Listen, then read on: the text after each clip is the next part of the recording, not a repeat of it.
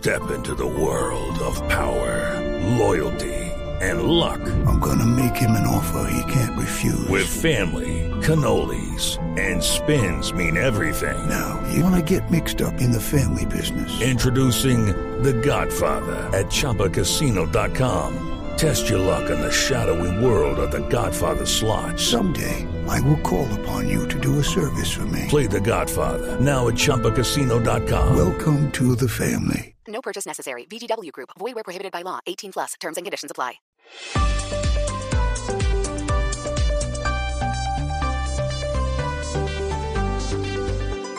Seguimos conectados en Mañanas Blue. Desde este momento dirige Camila Zuluaga. 10 de la mañana, 34 minutos. Aquí seguimos conectados con ustedes en Mañanas Blue. Hoy viernes, que es un eh, lunes y un viernes chiquito, porque ayer estuvimos eh, de jueves festivo, entonces la semana se pone un poco extraña. Ya saben que seguimos conectados con ustedes a través de nuestro canal de YouTube de Blue Radio en vivo para que nos oigamos y nos veamos también y además para que ustedes nos puedan mandar eh, sus mensajes, sus comentarios y preguntas. También tenemos abierto ya nuestro canal de WhatsApp en el 301-764-4108. Esa es nuestra línea de WhatsApp en donde ustedes se comunican con nosotros. Y hoy desde muy temprano, pues el mundo de la música ha estado de luto por cuenta del fallecimiento del maestro Tony Bennett, que además nos da su muerte, entre otras cosas, para hablar eh, de música, para hablar del cerebro Mañana es el Día Internacional del Cerebro. Y el maestro Tony Bennett no se sabe cuál es la razón eh, de su muerte, pero sí se sabe que desde el 2016 venía padeciendo Alzheimer. El 22 de julio, mañana, es el Día Mundial del Cerebro, ese órgano que nos da absolutamente todo y que tenemos que aprender a cuidar. Y esta canción de Tony Bennett que grabó con Lady Gaga nos muestra cómo la música, Claudia, ayuda muchísimo en el tratamiento del Alzheimer. Tony Bennett ya estaba que no identificaba a nadie, que no se acordaba de nadie. Y cuando grabó esta canción con Lady Gaga, incluso Lady Gaga lo contaba, empezó a sonar los instrumentos y él inmediatamente empezó a recordar y pudo cantar. Y ahí es donde se ratifican los científicos en donde dicen la música es un componente importantísimo para el tratamiento del Alzheimer, porque es de las últimas cosas que a usted se le olvidan. Así es, Camila, eso quería justamente eh, eh, contarle porque el, caso de Tony Bennett es un caso que ilustra muy bien lo que les pasa a las personas con Alzheimer que eh, han tenido un gusto por la música. recuerdo muy bien el caso de, una persona aquí en la asociación que ayuda a, a familias de pacientes con Alzheimer. El señor le fascinaba cantar rancheras toda su vida y el señor ya estaba completamente desconectado, que no conocía a nadie, se perdía, no sabía dónde estaba parado, pues como se dice coloquialmente, pero al hombre le ponían a cantar rancheras y no se le olvidaba ni una palabra de la letra, ni la entonación, ni absolutamente nada. Lo que hace la música en el cerebro es realmente eh, mágico, es bello, es conmovedor y qué bueno que una figura como Tony Bennett, que deja un legado tan grande para la música del mundo, para el jazz especialmente, eh, pues nos dé la oportunidad de hablar de esto porque refuerza eso, la importancia de eh, encontrar en la música un entrenamiento para el cerebro.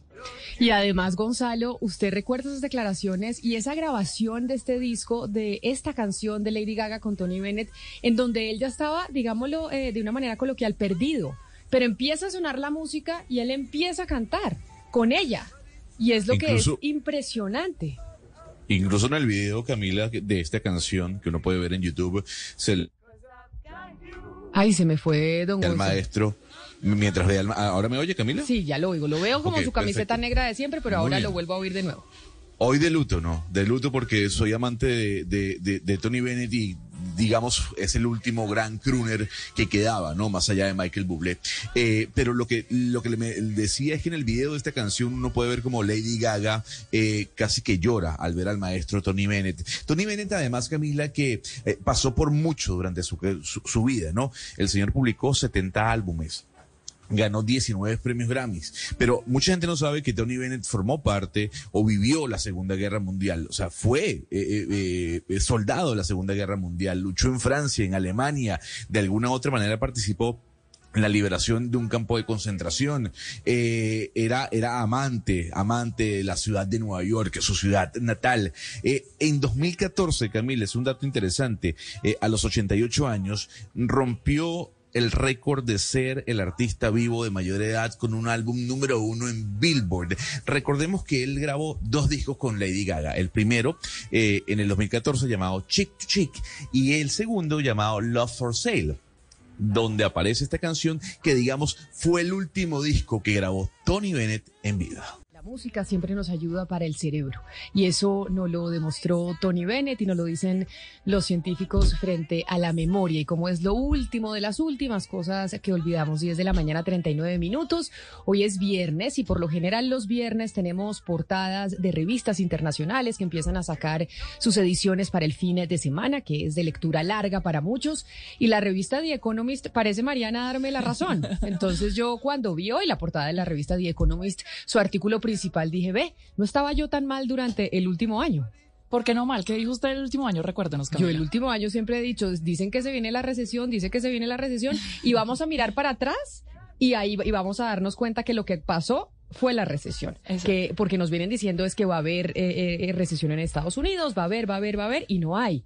Y, y The Economist dice, oiga, existe la posibilidad de que la cosa no sea tan grave como lo pronosticaron muchos. Que se, se, se pueda dar lo que han ha dicho el Banco Central de Estados Unidos desde hace mucho tiempo que puede hacer, que es el soft landing o el aterrizaje suavecito. ¿Qué quiere decir el, el aterrizaje suavecito? Que la política monetaria del Banco Central le den el punto exacto para enfriar lo suficiente la economía para que la inflación baje alrededor de un 2% anual y que no se entre el país en una recesión todos los economistas a principios de este año, todos los bancos de inversión, Wall Street en general, dijeron que eso era imposible. Es más, venían prediciendo que se venía una recesión a principios de este año. Al día de hoy no hay recesión todavía. Y eh, lo que sí es cierto es que la revista The Economist dijo hace algunos meses que era casi que inevitable que saliera, que saliera de una recesión o que se librara de la posibilidad de entrar en una recesión.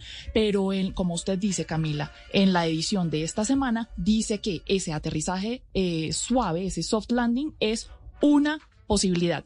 Razones por las cuales pues lo primero que le dice es que esta combinación de inflación que baja y mercado laboral todavía súper fuerte es una combinación rarísima, ¿no? Usualmente, pues eso es eh, al revés. Si baja la inflación, el desempleo sube. Eh, pero bueno, entonces está diciendo que en este momento eso es una posibilidad. Esto es un sentimiento que reflejan también los eh, bancos de inversión en Wall Street desde hace aproximadamente dos semanas, Camila, y por eso también estos bancos dicen que el dólar o va a bajar o se va a mantener en estos, en estos niveles. Eso es importante porque ahí es donde uno dice, bueno, y a nosotros aquí en Colombia que haya recesión en Estados Unidos o no haya, ¿qué nos importa? Pues nos importa porque si hay recesión allá. O sea, si Estados Unidos estornuda, nosotros puede que nos dé una gripa. Entonces, eh, y vemos que ha venido bajando el precio del dólar. Incluso se ve como en las casas de cambio la gente lo está pudiendo encontrar por debajo de los cuatro mil pesos. La gente que empieza a planear ya sus vacaciones de fin de año, comprar tiquetes y demás. El dólar sigue bajando y el interrogante es ¿por qué? ¿Porque no habrá recesión en Estados Unidos? Camila, es que el dólar se comporta, es, es, es muy difícil el comportamiento del dólar analizarlo porque tiene muchos componentes. Acuérdese que cuando hay una recesión global también, como también se ha dicho que se viene, pues los inversionistas acuden al dólar. ¿Por qué? Porque pues es la principal moneda del mundo y los bonos estadounidenses o del gobierno de Estados Unidos son la inversión más segura del mundo, entonces eh, tiende a subir. Pero también eh, en este momento lo que estamos viendo es que está bajando. ¿Por qué? Porque ya lo que están diciendo los inversionistas, y es más, lo voy a nombrar los bancos que están diciendo esto. Morgan Stanley, JP Morgan Chase, Goldman Sachs y HSBC, todos le comunicaron a sus inversionistas que esperaban que la Fed, el Banco Central de Estados Unidos, no tuviera que subir mucho más allá de este mes las tasas de interés. Entonces, ¿qué significa? Que con tasas de interés estables ya no atrae tanto inversionista en bonos estadounidenses, ¿cierto? Y los inversionistas buscan otros mercados, por ejemplo el de Colombia, con unas tasas de interés más altas en las que pueden invertir. Entonces no hay tanta demanda del dólar. Ahí es entonces donde decimos, la tasa de cambio en Colombia, en un país que sobre todo obedece, a los choques externos, porque nuestra política monetaria poco puede hacer frente a los fenómenos internacionales, es que esta bajada del dólar obedece a eso que pasa en Estados Unidos y la subida del dólar también. También. La subida del dólar en su momento también. ¿Se no era culpa del gobierno, Sí, fue obedecía. culpa del gobierno. No. Me- Sebastián. Me- me disculpa, y eso no creo que sea ser mezquino. Es comparar cómo se comportó el peso con nuestros vecinos, con Chile, con Brasil, con todo. Si uno ve cómo se comportó el peso desde que ganó este gobierno hasta ahorita que empezó a bajar, el desacople es grandísimo. Y se desacopló el peso colombiano respecto a algo que siempre ha perseguido, que es el precio del petróleo el precio del petróleo estuvo muy alto y el peso colombiano se desacopló y, y- usted, mucha gente lo, lo advirtió que en un país pues se prometen cambios políticos muy abruptos. No voy a calificarlos como buenos o como malos, pues sí hay cierto medio incertidumbre. Y el peso colombiano se desacopló de los vecinos. Sí, pero usted Pero- no puede, Sí, pero, pero eso no usted habría no puede- pasado sí. si el Banco Central de Estados Unidos no hubiera subido las tasas de interés Pero- al ritmo que las subió. Eh, digamos, o sea, es decir, puede que haya un eso componente, es que lo, lo- ha hecho los mapas, es- se, se puede ver. ¿Qué, ¿Cómo sería el peso colombiano si se hubiera comportado igual que Chile o Brasil? Exacto, jamás hubiéramos llegado Claro, pero ellos también, a esos niveles. A ellos nunca. también se les devaluó la moneda, probablemente no tanto como lo que pasa, Sebastián, es que uno no puede ver las cosas en blanco y negro. No, o sea, no es no blanco todo, y negro. to- hay una serie de factores que impactan el, el precio del dólar y el precio de muchas cosas, los mercados y demás. En este caso puede que tenga un componente político, sí, que de pronto no eh, inspiró mucha confianza en los mercados internacionales, pero también tiene mucho que ver las decisiones del Banco Central de Estados Unidos porque impactan al mundo Claro, entero. pero es que si usted, usted, su- repito, para no hacerlo muy largo, si uno ve el peso colombiano, es, es que es exactamente, y y imposible que sea coincida, exactamente cuando se sabe quién va a ser el presidente, el desacople es, es absoluto, es de una. Pasó, se subió 400 pesos entre la segunda vuelta y la posesión del 7 de agosto. Y llegamos hasta 5.200 en diciembre. Y usted ve cómo se comportaron nuestros vecinos, Claro, pero ellos no estaban en elecciones. Usted no puede comparar en- con un país en elecciones y otro que no. Siempre cuando hay elecciones hay inestabilidad política en cualquier país del mundo. Claro, pero de Lo agosto cierto- a enero subimos también hasta 5 mil. Lo cierto es que nosotros somos una economía chiquita para el mundo, que obedecemos a choques externos, que hay muchas cosas Ah, que no podemos controlar, ni el gobierno, ni el Banco de la República, entre esos el tema inflacionario y el tema de la tasa de cambio. ¿Por mismo- qué? Porque obedecemos a, lo- a los, a los influ- a los influjos de la, Fede- de la Reserva Federal o de lo que pasa en Europa o incluso de lo que pasa en China. Exactamente. Es decir, al igual que, es decir, no se puede responsabilizar, responsabilizar al gobierno de por la tumbada que se, se vio, en la que se vio el dólar o el peso eh, durante los primeros meses del presidente Petro. Tampoco se puede llevar el crédito el gobierno del presidente Petro en este momento por la bajada del, del dólar. Es decir, son son temas internacionales. La fe tiene un impacto brutal en todos los precios de Los todas las vecinos monedas. no se comportaron así, yo pues, me, me sostengo. Me y- dice un oyente en el 301-764-4108. Camila, el peso se devaluó porque los analistas de mercados, esto entre comillas, se equivocaron. Creyeron que Colombia era Haití. Y por razones de antipatía con el gobierno, desconocieron la fortaleza de nuestras instituciones. Y eso puede ser verdad también. 10 de la mañana, 46 minutos. Nos vamos para El Salvador. ¿Por qué? Porque hace algunos días nosotros en estos micrófonos denunciamos la situación de decenas de colombianos que se encuentran presos en ese país, acusados de pertenecer a bandas delincuenciales.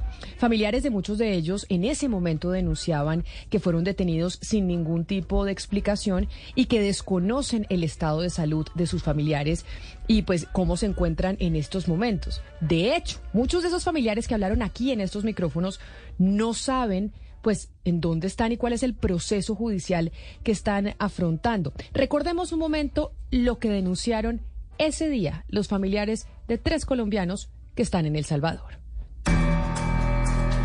Mi esposo viajó para El Salvador el 15 de noviembre. Él viajó buscando como mejores oportunidades, a empezar a buscar trabajo. Pues usted sabe que allá son dólares, acá la plata y allá se multiplican. Pero uno lo que no cree que le va a pasar es que al llegar lo detuvieron así, sin nada. Y no queda detenido por el delito de agrupaciones ilícitas y ya. Inicialmente mi hijo llegó a México a trabajar y de México se trasladó a El Salvador también a trabajar con los mismos jefes. Y él llevaba solo 15 días de estar en El Salvador trabajando cuando desapareció. Una mañana cualquiera no supe más de él. Él llegó a trabajar con una empresa de cobros. Yo lo único que yo he tenido en concreto es que encontraron la motocicleta donde mi hijo se movilizaba. Ha sido pues 17 meses de angustia y de dolor y de desesperación sin saber realmente qué fue lo que pasó con mi hijo. Mi familia se fue aproximadamente hace un mes y medio. Fue donde le hicieron el allanamiento y llegaban a la casa por ellos. Pues ellos se fueron a, eh, se estaban como prestamistas. Que ninguno de los de las personas que estaban trabajando incluso en esta labor están siendo procesados por ese trabajo. Si fuera fueran procesados, digamos, por un trabajo, es muy diferente, pero estar metiéndolo con cosas que no tienen absolutamente nada que ver, como si fueran unos delincuentes que estuvieran pertenecientes a, la- a los mareros de allá. Eso fue lo que dijeron, algunos apartes de lo que dijeron los familiares de esos colombianos que están en El Salvador en este momento detenidos. Y de hecho, la semana pasada, Gonzalo, o esta semana, si no me equivoco, el presidente Nayib Bukele habló de esos colombianos. ¿Qué fue lo que dijo concretamente el presidente Bukele? El presidente Bukele habló a través de su cuenta de Twitter, como usualmente Y como usualmente Los- es que se le está yendo el sonido, eh, Gonzalo. Ahora lo vuelvo a oír. Ahora sí, como, como usualmente lo hace Camila. Y dijo lo siguiente, a los falsos turistas que van a El Salvador a delinquir deben salir cuanto antes del país para que luego no se tengan que lamentar. El reloj corre. Todos los falsos turistas, miembros de esta estructura de extorsión y lavado de dinero, aprovechen y salgan rápido de nuestro país. Después no escucharemos lamentaciones. Y esto viene dado, Camila, por la investigación que publicó la Fiscalía General del Salvador, que habló sobre una estructura criminal que involucra a 400 colombianos que forman parte de este gota a gota. Y mencionaba la Fiscalía que desde el año 2021 más de 20 millones de dólares han viajado a Colombia a través de remesas. Hay 110 personas detenidas, pero habrían 400 colombianos detrás de esta, de esta estructura y hay más de 3.000 denuncias por estafa. Lo que decía la Fiscalía, Camila, es que la estructura ofrecía créditos del 20% de interés y las personas que entraban en mora eran amenazadas o se les usurpaban sus eh, cédulas de identidad para manejar cuentas bancarias. Esto era lo que decía específicamente la fiscalía. Durante los últimos días se han desarrollado investigaciones conjuntas entre la Dirección General de Migración, la Policía Nacional Civil y la Fiscalía General de la República, mediante las cuales se ha establecido la existencia de una organización criminal conformada por extranjeros, principalmente de nacionalidad colombiana, quienes ingresaron a nuestro país en diferentes épocas eh, como turistas y posteriormente se radicaron en nuestro territorio con el objeto de cometer diferentes delitos. La forma en, en cómo operaba esta red es que se hacían pasar como microfinancieras, microfinancieras que no estaban registradas en la superintendencia del sistema financiero ni, ni tampoco ante las autoridades de INSAFOCOP. Estas personas se dedicaban a ofrecer créditos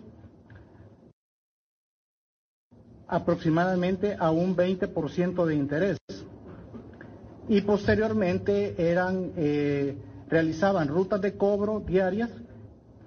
El problema es de que esta gente recurre a mecanismos ilícitos para obtener el pago de estos de estos préstamos, de manera tal de que ellos se dedican a básicamente ejercer la justicia por mano propia. Esto era lo que decía la fiscalía cuando estaba contando acerca de los colombianos que capturaron y que seguramente son eh, familiares de aquellos que hablaron en estos micrófonos. Y si bien es cierto, pues evidentemente cuando la gente delinque, pues tiene que responder ante la justicia. Por más delincuente que sea alguien, pues hay unos derechos que se le deben proteger y por lo menos que la gente sepa cuál es el proceso que se le está llevando en ese país. De hecho, la Embajada de Colombia en El Salvador habló esta semana, después de múltiples requerimientos que le hicimos a la Cancillería para que respondiera al respecto. Está con nosotros en la línea para hablar de ese tema, del tema de los derechos humanos, de los colombianos que están detenidos en estos momentos en El Salvador, la doctora Juanita Gobertus, que es la directora de la División de las Américas de Human Rights Watch. Señora Gobertus, bienvenida, mil gracias por estar con nosotros. Camila, muy buen día. Muchísimas gracias por la invitación. Un saludo a toda la audiencia de Blue Radio. Si bien es cierto, estos colombianos, y por lo que nosotros incluso escuchábamos de sus familiares hace algunas semanas, cuando decían que no sabían nada de ellos, que se habían ido a El Salvador, pues habrían ido a delinquir, ¿cuáles son, digamos, las garantías que tiene que tener cualquier persona, por más delincuente que sea, ante la justicia de un país? en este caso El Salvador, que pues le está dando la vuelta al mundo las imágenes de cómo tratan a aquellos que están privados de la libertad.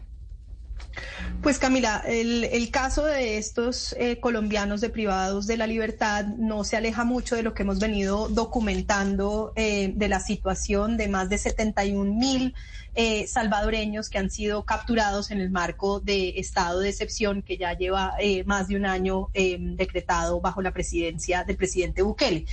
bajo ese estado de emergencia, lo que ha hecho el gobierno salvadoreño es restringir distintas garantías procesales. Hemos documentado detenciones arbitrarias, desapariciones forzadas, torturas, malos tratos, violaciones constantes al, al debido proceso. De alguna manera lo que documentan las familias refleja mucho de esta investigación que hemos hecho, órdenes de captura en donde no se le explica a la persona cuál es el delito por el que son perseguidos, en muchas ocasiones el hecho de la apariencia física, en este caso el origen, eh, eh, digamos, de ser colombianos, eh, distintas denuncias de personas que por denuncias anónimas en redes sociales o por el lugar donde residen o por llamadas anónimas son capturados sin orden judicial, sin comunicar luego el paradero a sus familiares. de hecho, las conversaciones que teníamos con familiares de, los colombianos que se encuentran detenidos nos decían, una vez son trasladados eh, a la detención carcelaria, pierden total comunicación, pierden acceso incluso eh, a abogados para poder ejercer su, su defensa. Hemos visto incluso audiencias de 500 personas conectadas virtualmente sin ningún tipo de, garantía para poder ejercer eh, su defensa y su debido proceso eh, como usted bien decía, independientemente de la discusión fáctica de si estas personas participaban o no de una red criminal, eh, hay toda suerte de garantías procesales que están siendo restringidas en el estado de emergencia en El Salvador. Directora Gobertus, el embajador eh, Carlos Rodríguez, embajador de, Colombia en El Salvador, eh, dijo eh, aquí en Blue Radio que no hay, pues que tiene la seguridad de que en esa famosa cárcel de máxima seguridad no hay colombianos, no hay ningún recluso colombiano y que estarían en otras cárceles. de estas otras cárceles, ¿Qué tipo de monitoreo hay? Es decir, aparte de hablar con las familias o esto que se sabe por redes sociales, ¿cómo, eh, cómo monitorear en qué estado están el respeto de los derechos humanos? Y por otra parte, si, si es cierto, si hay absoluta certeza de que no hay ninguno en, la, en esa famosísima cárcel de alta seguridad. Bueno, la información que nosotros tenemos con base en las entrevistas que hemos hecho a, familiares es que habría colombianos en las cárceles de Mariona, eh, de Jucuapa y de Izalco. En efecto, no estarían en, en, la megacárcel, al menos con la información que nosotros tenemos. Gran parte del problema es que eh, durante la primera fase de la captura los tienen eh, en lo que llaman Bartolinas, unas especies de estaciones de policía. No les dicen el delito por el cual están siendo capturados y luego los trasladan a estas cárceles y allí es donde ni las familias eh, ni eh, los abogados tienen acceso. De hecho, tenemos el caso de una familia de colombianos que no sabe dónde está su familiar que presuntamente habría sido detenido, pero que no tiene razón de su paradero, eh, lo que bajo el derecho internacional equivale a una desaparición forzada porque es el Estado quien debe reportar el lugar en donde se encuentra esta persona. Estas tres cárceles son cárceles que hemos documentado con altísimos niveles de sobrepoblación, condiciones eh, eh, que eh, incluyen tratos crueles, inhumanos y, degradantes, como falta de atención médica oportuna, falta de alimentación adecuada, eh, malos tratos eh, bajo, bajo custodia. Y quizás uno de los elementos más graves que lo mencionaban ustedes es que la, lógica en la cual en el, testimonio que oíamos ahora de, de, los familiares, la lógica es la persecución por el delito de pertenencia a una agrupación ilícita. Este es el delito que ha usado el gobierno en El Salvador para perseguir a más del 80% de las detenciones que se han dado en el régimen de, excepción sin individualizar la responsabilidad penal concreta. Pero doctora Gubertus, uno viendo esto, el escenario es muy complicado para las familias porque pues, la relación política de nuestro gobierno con, eh, con el de es muy malo eh, y también con ustedes. Él siempre ha despreciado el trabajo de organizaciones como la de ustedes. Entonces, ¿qué camino se le ocurre para al menos que los familiares tengan noticias de sus familiares? ¿Cuál podría ser algún canal medio institucional para, para que haya algún tipo de, yo no sé, pues razón de vida al menos? Bueno, lo primero es que hay que seguir insistiendo en las distintas eh, instancias judiciales eh, en El Salvador. Eh, por supuesto, hay casos andando ante distintas instancias internacionales, incluyendo el Sistema Interamericano de Derechos Humanos, buscando la protección. Aquí hay, insisto, toda suerte de violaciones al debido proceso que incluyen, a su vez, violaciones a derechos humanos. Un ejemplo es que el plazo de detención administrativa en general bajo el régimen de excepción pasó de 72 horas a 15 días, en donde no hay obligación de informarle a los familiares del paradero eh, de las personas que han sido detenidas. Allá hay claramente una violación al debido proceso, a lo que se conoce en derecho como el habeas corpus, a informarle a los familiares de manera rápida dónde está la persona que está detenida, cuál es el delito eh, por el que ha sido eh, perseguido no, no es extraño que como resultado de ello, Cristosal, una organización muy seria de derechos humanos en, eh, en El Salvador, ha documentado que 174 personas han muerto en cautiverio sin que se apliquen los protocolos eh, en estos escenarios. Em, yo diría insistencia con las organizaciones de derechos humanos, insistencia ante las instancias internacionales, aunque Bukele nos tilde a nosotros de mareros, seguiremos siendo una voz fuerte Em, añadiría que nos preocupa mucho eh, el silencio de otros países. Justo acabo de llegar de Bruselas de la cumbre de la Unión Europea, CELAC, y fue muy triste ver a la Unión Europea firmar un acuerdo de entendimiento con El Salvador para temas de desarrollo sostenible, energía verde y guardar absoluto silencio sobre estas gravísimas violaciones a derechos humanos que se cometen en, El Salvador. Pero lo que nos queda como sociedad civil es seguir haciendo ruido eh, hasta que nos escuchen. Doctora Gubertos, estas familias llevan más o menos siete meses, algunas mucho más, esperando respuestas a ver qué está pasando con sus familiares allá en El Salvador. No saben ni siquiera si están vivos, no saben cuál es el abogado que lleva su caso. Acá en Colombia insisten ante las ante el gobierno para que les ayuden. Le voy a leer una de las cartas de una de estas eh, mujeres, porque en su mayoría son mujeres, que están pidiendo que por favor les sean informados qué pasó con sus familiares. Ellas acudieron ante la oficina de relacionamiento con el ciudadano, han acudido ante la Cancillería, han acudido ante el consulado, pero no obtienen respuesta. Y pasa con ellas lo que pasó con esta carta. Acuden a esta, a esta oficina y la respuesta, no la voy a leer toda porque es larga, pero al final dice, damos traslado del escrito en mención para que en el ámbito de sus funciones y competencias de conformidad con lo establecido en el artículo 21 de la ley 1437 eh, de 2011, por la cual se expide el Código de Procedimiento Administrativo y de la Contencioso Administrativo, modificado por la Ley 1755 de 2015, se sirva a ordenar a quien corresponde evaluar el caso expuesto en el documento anexo y tomar las acciones a que haya lugar. Estas son las respuestas que ellas reciben constantemente. Traslado de un lado al otro. Respuestas además del gobierno colombiano. Ahí, quienes, ahí estábamos viendo, si me ayudan a ponerla nuevamente, la carta que le responden a una de esas mujeres que está solicitando pues que le ayude el gobierno colombiano para mirar a ver, por lo menos a tener respuesta de su familiar. Así se haya ido a delinquir, pues saber en qué cárcel está, en dónde está el proceso. En el caso de Colombia, no digamos ya de El Salvador, que es una cosa mucho más difícil, doctora Gobertus, que pueden hacer las familias y las están pimponeando de un lado a otro.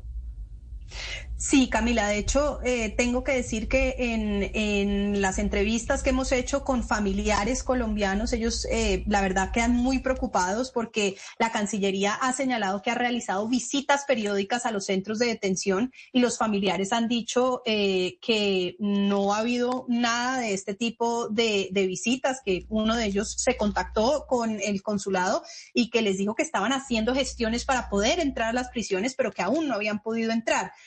De ahí que esa, esa frase de que habrían realizado visitas periódicas no coincide con la información que reciben los familiares eh, de las fuentes dentro del consulado colombiano en, eh, en El Salvador.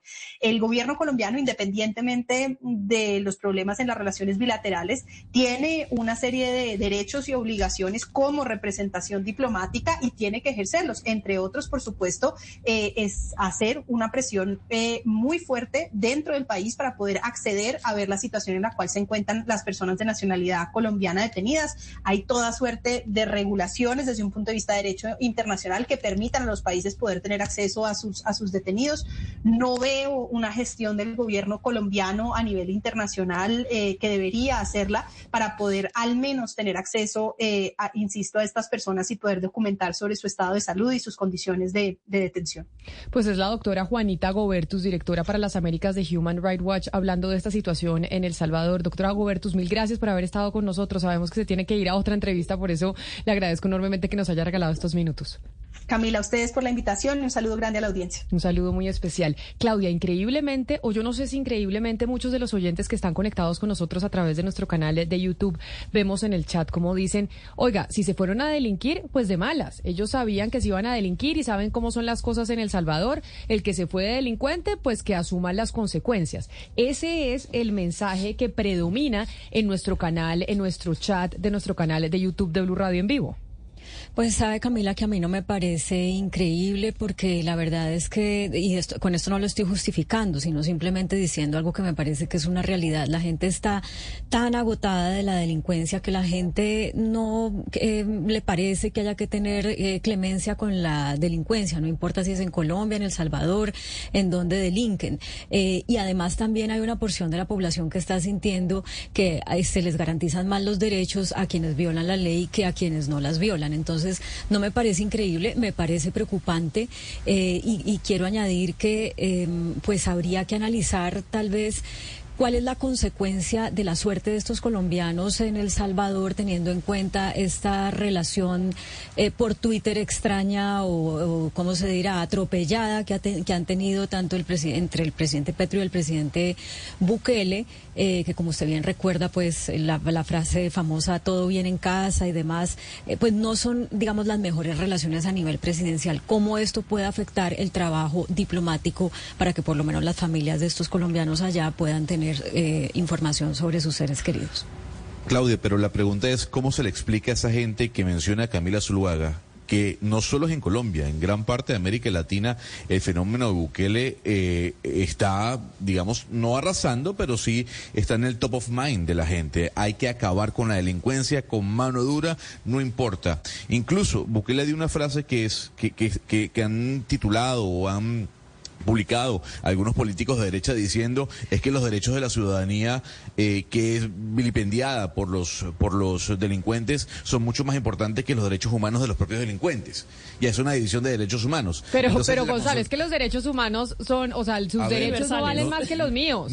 o sea los derechos de todos son exactamente iguales. Como así es como si, la vida de alguien valiera más que la de otra persona. es que no es que le voy a decir algo. Eso yo, yo no estoy de acuerdo en lo que dice Bukele en ese en ese aspecto. Él lo mencionó y mucha gente lo trae colación. Si usted ve el chat de nuestro, nuestro canal de YouTube, la gente dice, ¿y los derechos de quienes fueron estafados? y las personas que fueron eh, que fueron asesinadas, que fueron estafadas, que fueron que, cayeron en este sistema de estafa, pero pues Gonzalo, los protege? Gonzalo, pero eso no significa que esté bien. No significa que esté bien, todo lo contrario. Reafirma que el que está equivocado es Bukele. Es decir, los derechos humanos son los derechos humanos independientemente de que el presidente sea de izquierda, de derecha o de centro. O independientemente inclusive de quienes se le están violando los derechos humanos sean delincuentes o no lo sean. Es que ese, ese es el dilema que no podemos enfrentarnos nosotros. Porque ese dilema es totalmente perverso, totalmente inhumano. Porque estas personas que están allá detenidas, por supuesto que tienen derechos humanos, y esos derechos humanos también tienen que prevalecer. Lo que llama la atención en estos casos es la gestión que está haciendo la Cancillería. ¿Por qué la Cancillería colombiana no está gestionando la situación de estos, de estos compatriotas que están en El Salvador? Mire, Oscar, decir... nosotros, hoy es 21 de julio, nosotros desde el 6 de julio contactamos a la Cancillería. Nosotros el 6 de julio emitimos los testimonios de los familiares que ustedes escucharon y que recordamos hace algunos minutos. Y no obtuvimos respuesta, fue imposible. Fue solo hasta que el presidente Nayib Bukele se pronunció a través de su cuenta de Twitter que ya era insostenible que el gobierno colombiano no respondiera absolutamente nada, que el embajador de Colombia en El Salvador empezó a hacer rueda, eh, gira de medios en Colombia. Nosotros desde el 6 de julio le empezamos a preguntar sobre esto. Hubo plantones enfrente de la embajada del Salvador en Colombia Y hubo una cantidad de cartas como la que leía Jennifer y les mostrábamos a ustedes a través de nuestro canal de YouTube en donde no les ponían atención a los colombianos. Entonces nosotros no podemos controlar lo que pase en El Salvador, pero sí podemos exigir qué es lo que pasa en Colombia con nuestras autoridades y que la Cancillería se pronuncie. Y de hecho, ¿sabe qué, Ana Cristina? Nos está escribiendo una oyente al 301-764-4108 y dice, no en este caso de El Salvador, pero algo muy similar que viene pasando eh, con eh, familiares de los detenidos en Haití, que hace poco hicieron un plantón también al frente de la Cancillería para pedir garantías procesales y la Cancillería en dos años que llevan esos colombianos eh, detenidos, pues poca respuesta les ha dado a estas familias también. O sea, no es que se desconozca que estos colombianos fueron a delinquir, ni más faltaba, pero por lo menos se les debe garantizar un debido proceso. Sí, fíjese Camila que esto, y aquí hago una analogía con las madres de los desaparecidos en Colombia, siempre son las mamás las que ponen la alerta de esos ciudadanos que muchos de los que estamos hablando son personas pobres, son personas vulnerables, no, no para justificar lo que están haciendo, pero sí son personas que no han tenido, eh, digamos, esa mirada del Estado y son las mamás y la insistencia de las mamás, lo que usted decía, estos plantones al frente de embajadas, lo que, lo que inicialmente visibiliza ante la prensa y ante el mundo las situación de estas personas. Ahora, con respecto a lo que eh, se dice en redes de Bukele, pues y todos estos, eh, estas personas que anhelan esta, estas formas de ultraderecha en el poder, pues es que hay que decir que la prueba ácida del Estado de Derecho es precisamente esos ciudadanos que incumplen con la ley. Y le hago una analogía acá, es como la profesora, a un profesor no lo hace buen profesor el alumno juicioso. Ojalá todos fueran juiciosos y se quedaran sentaditos y calladitos. Eso no hace un buen profesor. Al buen profesor lo hace es el que es capaz de dar una clase y el que es capaz de enseñar a un alumno que es necio, que es díscolo, que es grosero, al que es capaz de poner disciplina y eso es lo que hace el buen profesor. Por eso la prueba ácida del Estado de Derecho es precisamente mostrar que es capaz de mantener la igualdad entre ciudadanos que son desiguales por distintas características, por educación, por, por lo que sea, por lo que usted quiera. Somos desiguales y precisamente para eso están las leyes, para que por lo menos en alguna situación podamos tener un tratamiento de equidad y así sea un delincuente. Camila, nosotros hicimos todas esas entrevistas, pues mejor dicho, las, los, todo lo que nos dijeron en redes sociales, que por qué le estábamos lavando la cara, no le estábamos lavando la cara a nadie es que los, los derechos humanos son de todas las personas, de las personas que no han delinquido y de las personas que también lo han hecho. Además, Gonzalo, siempre nos está el tema de lo que piensa la gente y la popularidad. Yo creo que lo popular no siempre significa que es correcto y precisamente pues Occidente diseñó unas instituciones de justicia porque lo más instintivo, lo más animal es que la turba pues mate al agresor o, al asesino. Eso es lo, que siempre pasó y por eso hoy llegamos a que cada vez menos países tienen eh, pues tienen pena de muerte y ese tipo de cosas. Que tienen que pagar, sí, Gonzalo, pero es que son personas que se, les tiene que garantizar un proceso. Y hay algo que es muy impopular, pero, pero Occidente también llegó a esa conclusión y es que hasta el peor de los criminales, incluso hasta Garavito, oiga lo que le voy a decir, incluso Garavito tiene derechos. Y eso a la, cuesta, a la gente le cuesta digerirlo, aceptarlo, pero eso es así y así sea impopular, hay que, hay que defenderlo. 11 de la mañana, 11 minutos. Nos vamos a hacer una pausa, pero antes, recordemos esas voces de esos familiares de colombianos que hoy están privados de su libertad sin un debido proceso en las cárceles del Salvador. Mi esposo viajó para El Salvador el 15 de noviembre. Él viajó buscando como mejores oportunidades, a empezar a buscar trabajo.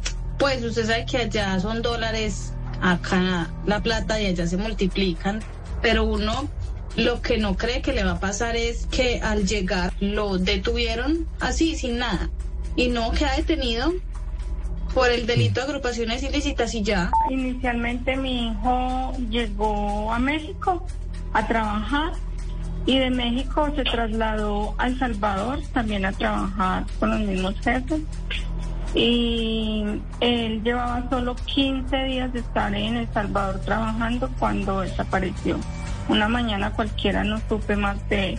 Él llegó a trabajar con una empresa de cobros yo lo único que yo he tenido en concreto es que encontraron la motocicleta donde mi hijo se movilizaba. Ha sido pues 17 meses de angustia y de dolor y de desesperación sin saber realmente qué fue lo que pasó con mi hijo. Mi familiar se fue aproximadamente hace un mes y medio. Fue donde le hicieron el allanamiento y llegaban a la casa por ellos. Pues ellos se fueron a, eh, se estaban como prestamistas. Que ninguno de los de las personas que estaban trabajando incluso en esta labor están siendo procesados por ese trabajo. Si fuera, fueran procesados, digamos, por un trabajo, es muy diferente, pero están metiéndolo con cosas que no tienen absolutamente nada que ver, como si fueran unos delincuentes que estuvieran pertenecientes a, la- a los mareros de allá. Colombia está al aire. Tengo a Britney Spears como una de esas personas que seguía cuando era chiquita, pero yo no sé, a mí esta canción no me gusta. ¿A usted le gustó, Gonzalo? No, a mí tampoco, pero yo no quise decir, no quise decir nada porque entonces me iban a caer encima diciendo que por qué no apoyaba a Britney Spears, etcétera, No, etcétera. Entonces me quedé callado. Se está victimizando. Está espantosa. No, no me estoy victimizando. Es que si yo hubiese dicho, es que la canción es espantosa, hubiese salido Camila, Mariana, Claudia, Ana a decirme que yo, porque no respeto la música de la señora, que está saliendo de un proceso legal, etcétera, etcétera. Entonces, no, yo si la música esperé es que mala, Camila es lo mala. dijera. La música, si la música es mala, es mala. Pero más bien pongamos la canción a ver qué tal, porque estamos en pleno mundial eh, femenino, óigame. Y entonces quitemos la de Britney Spears y pongamos la canción del mundial eh, femenino 2023, porque las mujeres se están tomando el fútbol. Y yo estoy por apostar, Sebastián, que en unos años podría llegar a ser igual o más importante que el fútbol masculino. Mundial femenino, Nueva Zelanda y Australia. Las mujeres, allá está nuestra selección eh, Colombia y los favoritos o las favoritas son quienes, Sebastián. Ayer fue la inauguración, ayer fue la Sí. gran inauguración del Mundial femenino 2023. Sí, déjeme darle algunos datos para que estemos muy pendientes este mes, para que le hagamos fuerza a la selección Colombia que tiene su tercera participación en la historia de los mundiales. Estuvimos en 2011 y 2015, fallamos la vez pasada y otra vez volvemos a los mundiales. Noveno mundial femenino, Camila, eh, desde que arrancó en 1991 en China. Es la primera vez que participan 32 equipos, igual que el de los hombres ha ido subiendo eh, de participantes. eh, y recuerde que Colombia perdió la candidatura precisamente contra Australia y Nueva Zelanda. Nos enfrentamos. Nosotros Sí. íbamos a hacer la sede de ese Mundial femenino y nos ganaron ellos. Nos ganaron 13 a 22, quedó la votación. Eh, por el lado de los árbitros tenemos a Mari Blanco, que es de asistente, es la única colombiana que estará Es allá. la árbitro eh, La más mujer más destacada. importante, la más destacada, pero Mari Blanco además estuvo en la final Millonarios Nacional. Bueno, si usted Entonces, le que tiene... usted- sí, señor, ella estuvo ahí en la final Millonarios en Nacional, en el partido más importante de la liga de los últimos tiempos. Ahí estuvo ella también como parte del equipo arbitral. Sí, una gran carrera está haciendo y es la única árbitra o árbitro colombiana eh, que está en el Mundial. Pero espere, preguntémosle, Ana Cristina, ¿decimos árbitro o árbitra? Sí, árbitra está difícil, ¿no? No sé, porque Está como decir- feíto, está como feíto, Camila, pero, pero eh, no, consultemos con Fundeu porque sí, árbitra está Es- muy feo. Espérese. Sí, casi, casi no me sale, pero yo dije, bueno. Pero bueno, ¿por qué no? ¿Árbitro o árbitra? Fonéticamente, árbitra está, está feo.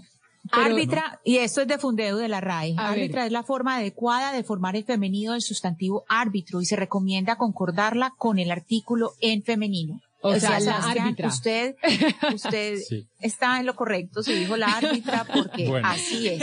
Así Bueno. le suene horroroso, se dice la árbitra, Se- señor. Se, se- se siguen las órdenes de, de la lengua. Eh, nosotros, eh, los intereses de Colombia, estamos en el grupo H. Camila es el último con Alemania, Marruecos y Corea del Sur. Eh, Alemania es uno de los cuatro campeones que tiene. Ganó el, mundial femenino. pasado.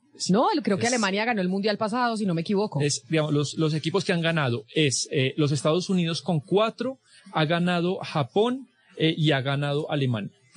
Eh, los partidos, los horarios están complicados, pero yo creo que podemos hacer un esfuerzo. El que está mejor de ver es eh, el debut que tenemos el 24 en Sydney a las 9 de la noche Nosotros, Sí. los colombianos. contra Corea del Sur. ¿Esto cuándo para verlo y programarnos así, pues, con la familia y todo para ver el partido de la selección Digamos, femenina? 25 de julio Sydney, 24 de, jun- de julio Colombia, por el, el horario, claro, Ok. A las 9 de la noche. El segundo partido es... Nueve de la noche, hora nuestra. Hora nuestra, sí, todo lo que le estoy dando es nuestra hora. No, es que, porque esa es la única que se puede, porque ya después sería a las eh, cuatro y media de la mañana contra Alemania, el 30 en Sydney volvemos a jugar, y ya después el último partido es el 3 de agosto en Perth, eh, esto es en Nueva Zelanda contra Marruecos. No, pero dígame el de las nueve de la noche para programarnos de una vez Corea y usted Sur. nos va contando, pues, día a día si podemos ver los partidos o no. Ese es Corea del Sur, es el primero. Primero, claro, pero ¿qué fecha? 25 de julio. 24 de julio en Colombia a las 24 9 de la noche. 24 de julio, hoy estamos a 21, 22, 23, o sea, el lunes a las 9 de la noche. Así es. Es el próximo lunes a las 9 de la noche juega la selección Colombia contra Corea del Sur en la primera fase. Pero perdón, Señor. Camila y Sebastián, pero a las 4 de la mañana les cuesta levantarse para ver un partido, no lo puedo creer. Ay, si ¿de fuera la verdad? selección Colombia, usted se le, masculina, usted se No, levanta, No, yo, Sebastián. yo me voy a ¿A las levantar, lo cuatro de decía la por mañana? usted, yo me voy a levantar. Lo decía por ustedes. Yo lo decía, bueno, No, no, no, no, no, pero por Dios. les, ah, les, les, les voy les voy a levantar. Yo vi a Pambelé pelear a las 2 de la madrugada, le quiero se a contar. Yo vi a Pambelé de pelear la a las 2 de la madrugada. este mundial femenino. Sí, claro que sí. Sí, sí, sí, Sí, la- claro, a las les traigo cuatro las está bien. crónicas, pero es para que ustedes se levanten. Yo, yo ya puse alarma. Y por último, acá Sebastián, usted- señor. Termine. No, termine, No, por no, no, favor. Adelante. hacerle una pregunta. Sebastián, usted sabe que Mariana piensa que yo regalo la plata y tiro la plata a la basura cuando hablamos de monitas y de figuritas, ¿no? Sí. Usted compró el álbum Panini, ya yo lo llené. ¿El de álbum del Mundial Femenino de Mujeres, No, por sí supuesto, no. señor. Pues que el de hombres tampoco lo compré, entonces. Ay, no, Ah, pero yo sí voy a no. comprar, yo no lo he comprado. Está igual de ca- es que es caro, ¿no? Cuesta el, el- el álbum. 200, 244 mil pesos tapadura, tapadura, con una caja de 50 paqueticos. Si usted no quiere tapadura, Camila, yo le recomiendo el tapadura para que le quede y le perdure, eh, está en 185 mil pesos. Con la, con la cajita de las monas, con, Con la, la cajita, cajita, de las laminitas. Ah, lo voy a comprar. Igual, me- igual no me parece barato, quiero decirle. Está costoso. Este va a ser el último mundial femenino de la señora Rapinoe, que es la estrella del equipo de fútbol de los Estados Unidos, que es lo que comentábamos acá, que allá en Estados Unidos son de verdad, las importantes son las mujeres más que Sí. los hombres. Es impresionante, o sea, Es de las que son las Es que- estrellas son ellas. Es que vea, Camila, este es el noveno mundial, como le contaba. Ha habido ocho títulos. De los ocho, cuatro los ha ganado Estados Unidos. Claro. La mitad. Claro. Dos Alemania, uno Noruega y uno Japón. Y además ella Por eso a que- Cayetanita la va a poner a jugar fútbol desde ya. ella va a empezar a jugar No, pero fútbol ya. es que, ya que habla usted de Megan Rapinoe, Camila, yo creo que ella ha sido una figura muy importante para poner en el spotlight, o sea, a la luz del público mundial, la importancia Y Alex del Morgan. Y Morgan, que además siendo mamá, Sí. estuvo en el Mundial. Ella después de haber tenido a su niñita, estuvo en el Mundial, eh, Sí. no sé en cuál del- de, los últimos, pero estuvo pues con la selección de los Estados Unidos jugando Sí, fútbol. Dos figuras muy importantes que sin, sin ellas yo no creo que estaríamos tan pendientes del fútbol femenino como lo estamos hoy en día. No solamente nosotros, sino todo el mundo. Por eso, por eso el lunes vamos a las 9 de la noche, los invito a mi Sí. casa a ver el partido. Y bueno, yo, yo creo que va a tener gran acogida. Es el primer mundial femenino que tiene una transmisión casi en todos los países del mundo, Camila. Y por último, Fatma Zamoura, que es una de las grandes autoridades de la FIFA y tiene la responsabilidad de organizar estos torneos eh, femeninos. Ella anunció, fíjese, hace dos días que ya se vendieron 1.5 millones de tiquetes. Eh, 1.5 millones de tiquetes, yo creería que es casi lleno total en gran parte de los partidos de los 64, mucha fuerza eh, al equipo de Nelson Abadía, la verdad hay jugadoras que ya juegan en, Europa, yo creo que la selección Colombia puede hacer un buen papel, no sé si al- a la altura de los que ya hemos dicho, pero yo creo que al menos pasar de fase grupo lo podemos hacer y mucha suerte para ellas. Estaremos pendientes. Lunes 9 de la noche vamos a ver el partido de la Selección Colombia y aquí usted nos va a estar contando qué pasa, Sebastián, con ese mundial. Porque entonces no estamos pendientes al principio, pero si ganan, entonces ahí sí ya todo el mundo se monta al bus y si estamos pendientes de las eso, mujeres, no, oiga, desde ya hay que estar pendientes. porque después no hay cupo en la chiva. Exactamente, móntense de De una una vez, vez. porque entonces cuando ya están en semifinales, ahí sí todos somos eh, equipo de fútbol eh, femenino, ahí sí todos los periodistas deportivos con las mujeres. Que se monten desde ya, desde el principio, a hacer cubrimientos importantes, 11 de la mañana, 24 minutos. Hoy es viernes, y como es viernes, vamos a regalar boletas, y vamos a regalar boletas para don Cristian Nodal en Bogotá, que va a estar el próximo fin de semana en el Coliseo Live. Y si quieren boletas para ir al concierto de Cristian Nodal, pues tienen que estar pendientes aquí de nosotros en Mañanas Blue de qué es lo que estamos diciendo, qué es lo que estamos contando. Y Sebastián Nora, no sé si lo vamos a dejar hacer la pregunta el día de hoy o no. Vamos a evaluar la posibilidad de que el señor Nora sea el que haga la pregunta, pero estaremos dándoles una pregunta para que nos respondan a través de nuestra cuenta de threads. Ustedes nos responden a Zulu, arroba Zuluaga Camila. Ya vamos a poner en unos eh, minutos el thread para que nos puedan responder ahí. Y aprovecho para preguntarle, tenemos Gonzalo noticias de Thread, ¿no? ¿Qué fue lo que pasó con esa red social? Bueno, la cosa se, se desinfló, Camila. Ese globo eh, que vimos. Entonces y no lo- entregamos las boletas por Thread, si el globo se desinfló y lo- No, las no, entregamos no, por Twitter no, o por dónde las entregamos. Cálmese, cálmese, no, cálmese. Escuche bien el datico, mire. A ver. Usted sabe, usted sabe que yo le había dicho que ya Threads superó los 150 millones de, de usuarios, ¿no? Eh, superando a Pokémon, a Pokémon Go, a ChatGPT, sobre todo en la correlación usuarios tiempo de seguir o de bajar la aplicación. Lo cierto del caso, Camila, es que el tema de los usuarios activos ha caído. Fíjese bien. Los usuarios activos de esta aplicación se redujeron en un 50%. De 49 millones de usuarios activos el 7 de julio, al 14 de julio caerá 23.6 millones de usuarios activos. ¿Eso qué quiere decir? Usuarios activos, Camila, es la persona que envía un thread o dos al día. Ese número ha caído drásticamente. Entonces, lo que vemos es, sí, usted, eh, la aplicación tiene 150 millones de usuarios, no obstante, al día de hoy, 23 son los activos. es decir, la gente, la gente abrió las cuentas, pero no las usa. Exactamente. Sí, básicamente. A ver, pregunta, ¿usted está usando su cuenta de Threads? Sí, señora. Sí, señora. Sebastián, ¿usted está poniendo threads o no está poniendo? No, igual, la moda lo descargué, uno o dos mensajes y ya no. Yo le dije, ya no me más. Camila, cuando usted preguntó que qué iba a pasar con la nueva, la, eh, esta, eh, esta, estas nuevas cuentas, yo le dije, se va a fortalecer Twitter. Entonces, dígame, Oscar, de una vez, ¿por, ¿por thread o por Twitter? ¿Por dónde regalamos las boletas? O sea, nos vamos por Twitter, el día de hoy. Bueno, entonces hoy démosle al pájaro.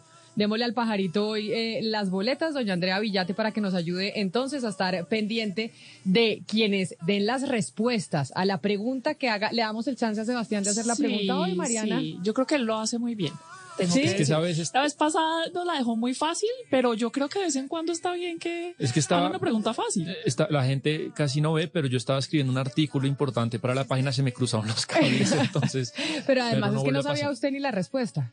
No, es que está muy concentrado porque era un tema delicado que estábamos publicando y, se me cruzaron los cables y no se me vuelven a cruzar. Bueno, pero entonces como Thread dicen que está en bajada, entonces vámonos con Twitter, arroba Zuluaga Camila, ya en unos minutos estén pendientes que Sebastián va a lanzar la pregunta para las... Empecemos a regalamos las primeras tres, ¿le parece Sebastián? Me parece. Ahorita le, le digo para que nos haga la pregunta a los oyentes y que nos respondan a arroba Zuluaga Camila. Ayer tuvimos, pues claro, instalación del Congreso de la República, estuvimos pendientes a ahí entonces nosotros y el país de lo que decía el presidente Gustavo Petro, pero la sorpresa estuvo en el Senado. Es decir, se esperaba que fuera Angélica Lozano o Intias Frilla, pero al final la tercería fue la ganadora, la del señor Iván Name. Nosotros el jueves hablamos con Gonzalo Araujo, que es el socio fundador de Orsa, esta empresa que pues le dice a la gente, cuánto o cómo están las cosas en el legislativo y cómo se están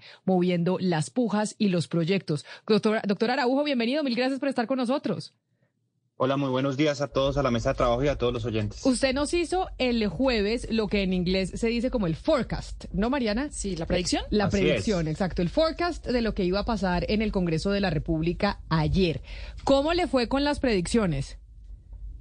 Pues Camila, nosotros en el, en el documento de trabajo que socializamos teníamos, digamos, a un Senado completamente partido por la mitad y eso fue lo que se vio ayer con la elección del el senador Iván Name como presidente del Congreso, donde, entre otras cosas, el gobierno nacional pues recibe una especie de derrota política porque al final el gobierno decidió darle el apoyo a la senadora Angélica Lozano para evitar una división al interno del partido em, verde.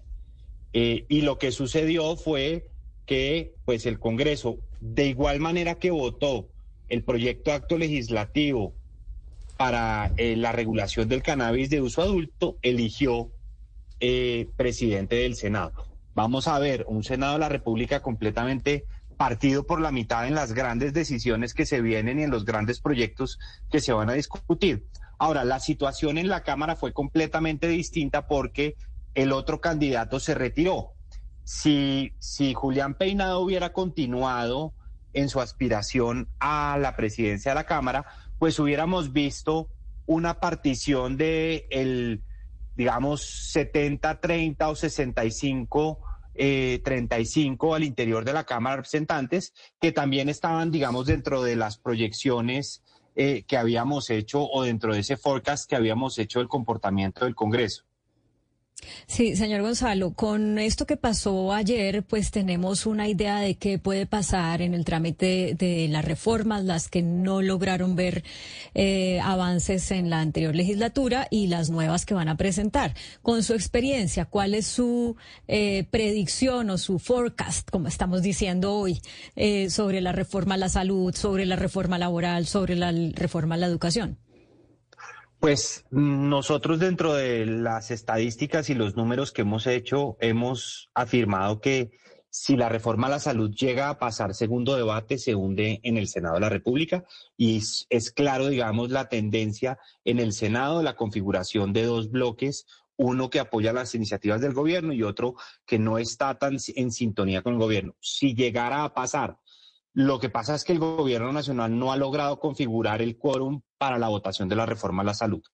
La reforma pensional tiene un mejor ambiente al interior del Congreso y con unos pequeños cambios va a ser más fácil avanzar en su, en su tránsito en el mismo.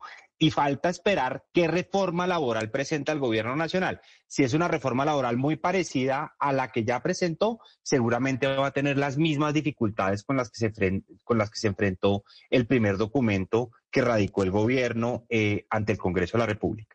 Ahora, a esto se le suman otras reformas importantes, la reforma a la educación, la reforma al Sistema Nacional Ambiental, la nueva ley minera, em, la reformulación eh, de la Superintendencia de Puertos y Transportes, es decir, de las facultades al interior de la Superintendencia de Puertos, de Puertos y Transportes, luego el pulso pues el gobierno nacional va a tener que definir muy bien por qué Cámara radica y por dónde arranca las discusiones, porque lo cierto es que ese bloque mayoritario en el que aprobaron el Plan Nacional de Desarrollo o la reforma tributaria ya no existe. Y en ese, en ese tema es clave, señor Araujo, pues las presidencias. Y ayer, pues, el batacazo de la noche fue la presidencia del Senado, le ganó Iván Name, Angélica Lozano. Lo que le quiero preguntar es que es muy curioso que en ese aspecto el voto siga siendo secreto.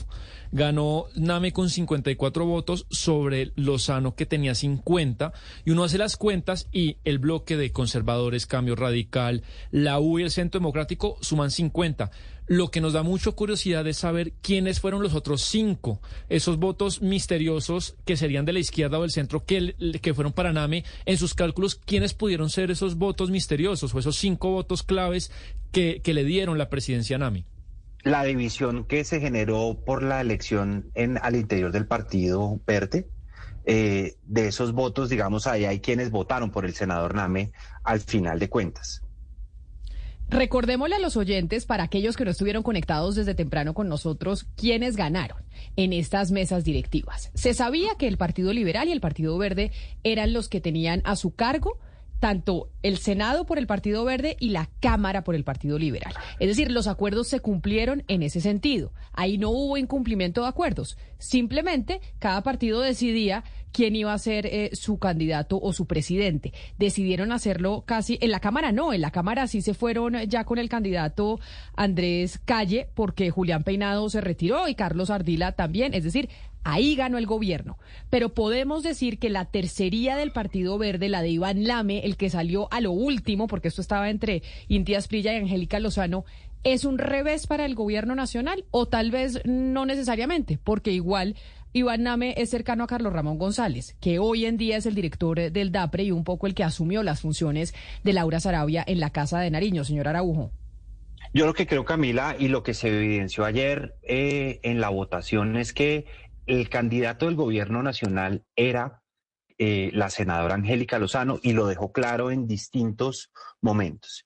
Y en el segundo año de la legislatura, en la segunda legislatura de cuatro que se vienen, el gobierno nacional no eligió a su candidato en la presidencia del Congreso de la República. Eh, digamos, sin, contar con las cercanías construidas con el tiempo, lo cierto es que quienes eligen presidente del Senado no es el gobierno nacional, es la oposición y quienes están en la independencia, eh, además de uno que otro senador del Partido Verde que se fue con el senador Nami.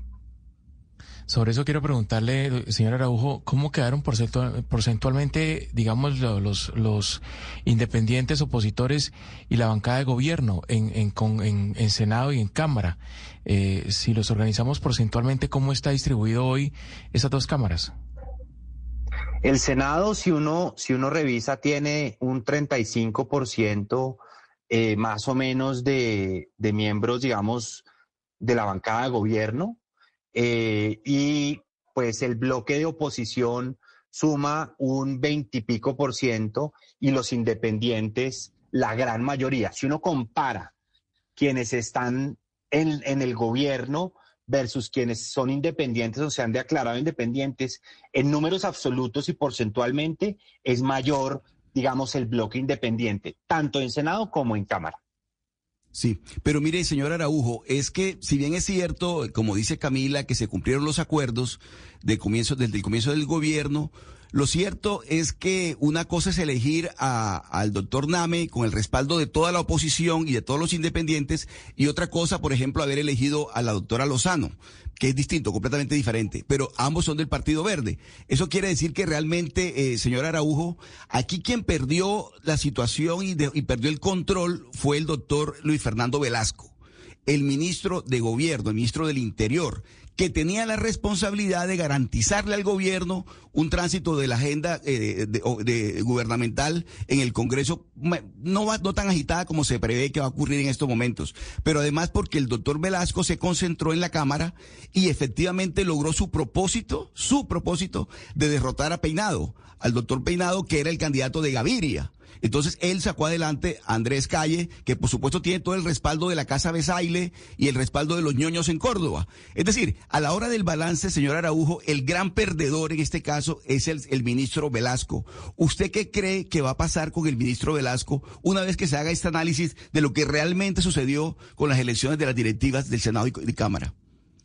Yo creo que el, el, ministro del Interior va a tener que continuar en la, en la tarea de garantizar las mayorías para el gobierno nacional. Como usted bien lo señala y estoy completamente de acuerdo, eh, la tarea le quedó muy bien hecha en Cámara porque es donde hay un mayor bloque de disidencia con relación al Partido Liberal oficialista.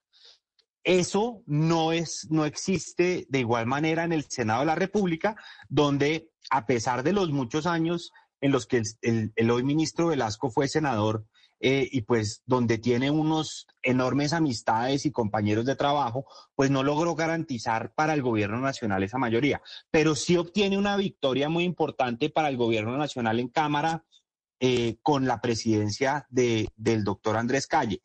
Habrá que ver si el, si el presidente de la República va a pedir cambios en el manejo y si él saldría sacrificado de, de, la elección, digamos, de las mesas directivas en el Congreso. Yo la verdad no creo, porque, porque es mucho lo que se le viene al gobierno nacional en este tercio de legislatura que combina, como lo dijimos el jueves también, un proceso electoral que va a convulsionar muchísimo el tema al interior del Congreso. Pues ahí está, las mesas directivas, el Congreso en este año que falta.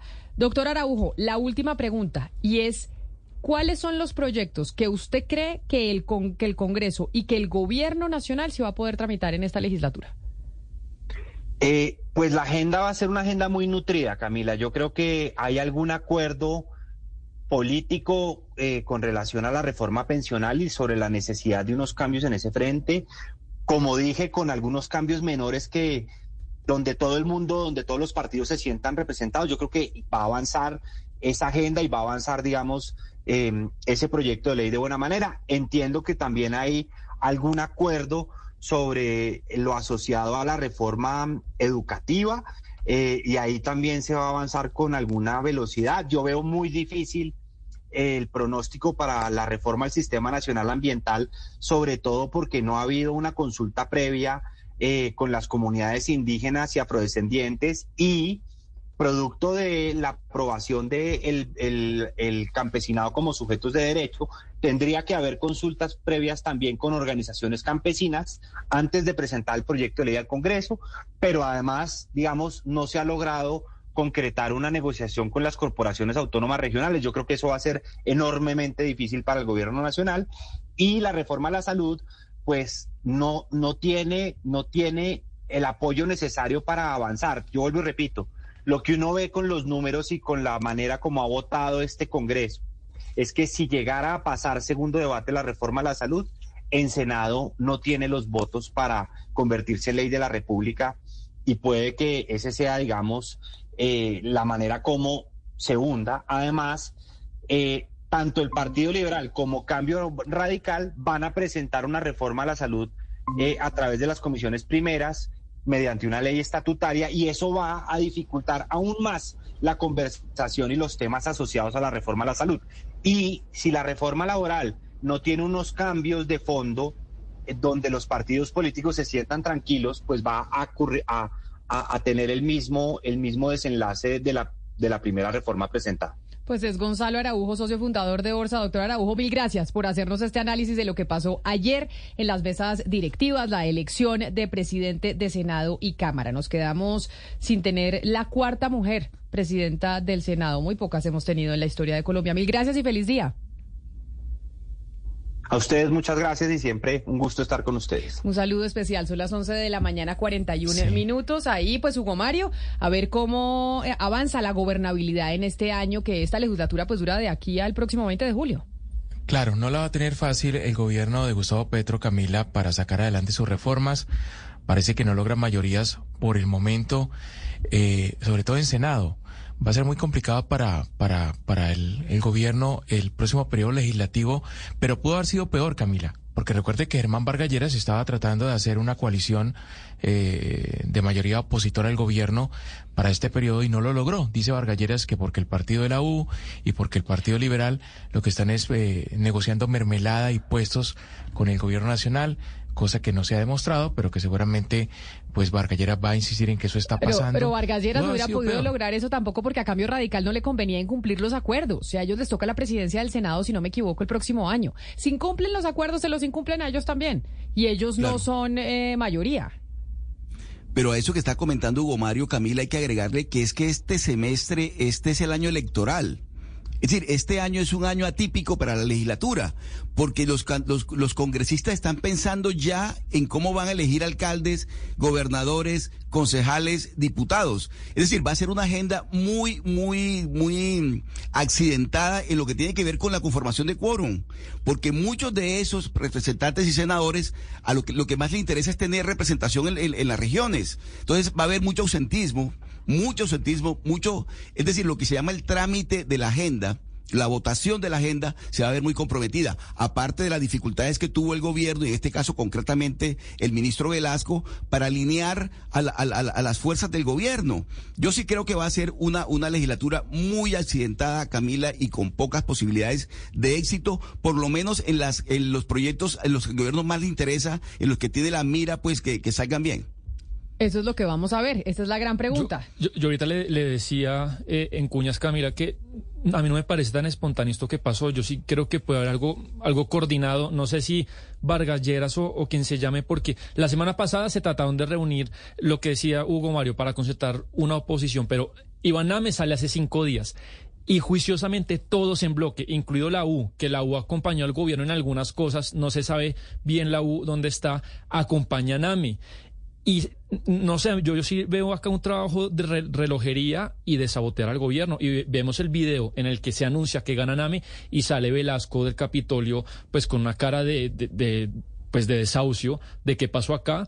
Y no sé si yo no lo veo tan espontáneo. Yo creo sí creo que el gobierno se tendrá que poner las pilas a ver si, si tiene mayorías para los eh, programas. El doctor Rame lo ven como el único creo yo neutral ahí. O sea él tiene cabida en la Casa de Nariño, habla con Carlos Ramón, tiene cabida en el Congreso de la República, lleva muchos años, los congresistas de todos los partidos pues eh, hablan con él, lo conocen, no es muy conocido ante la opinión pública porque el doctor Name no anda hablando en todas las emisoras, en todos los medios de comunicación, pero lleva haciendo un trabajo legislativo desde hace mucho tiempo. Claro, pero el Entonces, ahí puede ser, usted, no tiene claro el doctor Name para dónde tira, ¿o sí? No, pues, ah, por eso. Por ejemplo, una, no, no digo que sea opositor, pero por ejemplo, en el tema del cannabis, que acá lo le dimos mucha rueda, al gobierno le faltó un voto. Sí, y fue el del doctor Name. El Pero, del doctor Camila, Name y ¿recuerda JP. usted, Eh, del verde fueron los únicos dos, eh, Oscar, eh, del verde que no acompañaron el, el- el proyecto. Pero yo Pero no mire, sé si el, si, el, si el tema de la- del, del uso del cannabis tenga que ver específicamente con la inclinación de apoyar o no los, los eh, proyectos del gobierno. Creo que eso es un tema Pero- más personal. Sí, como el del aborto. El del aborto que- no que él no necesariamente tiene eso, que sí. ir con que usted apoya o no apoya la reforma a la educación o a la reforma Pero- tributaria o la reforma laboral.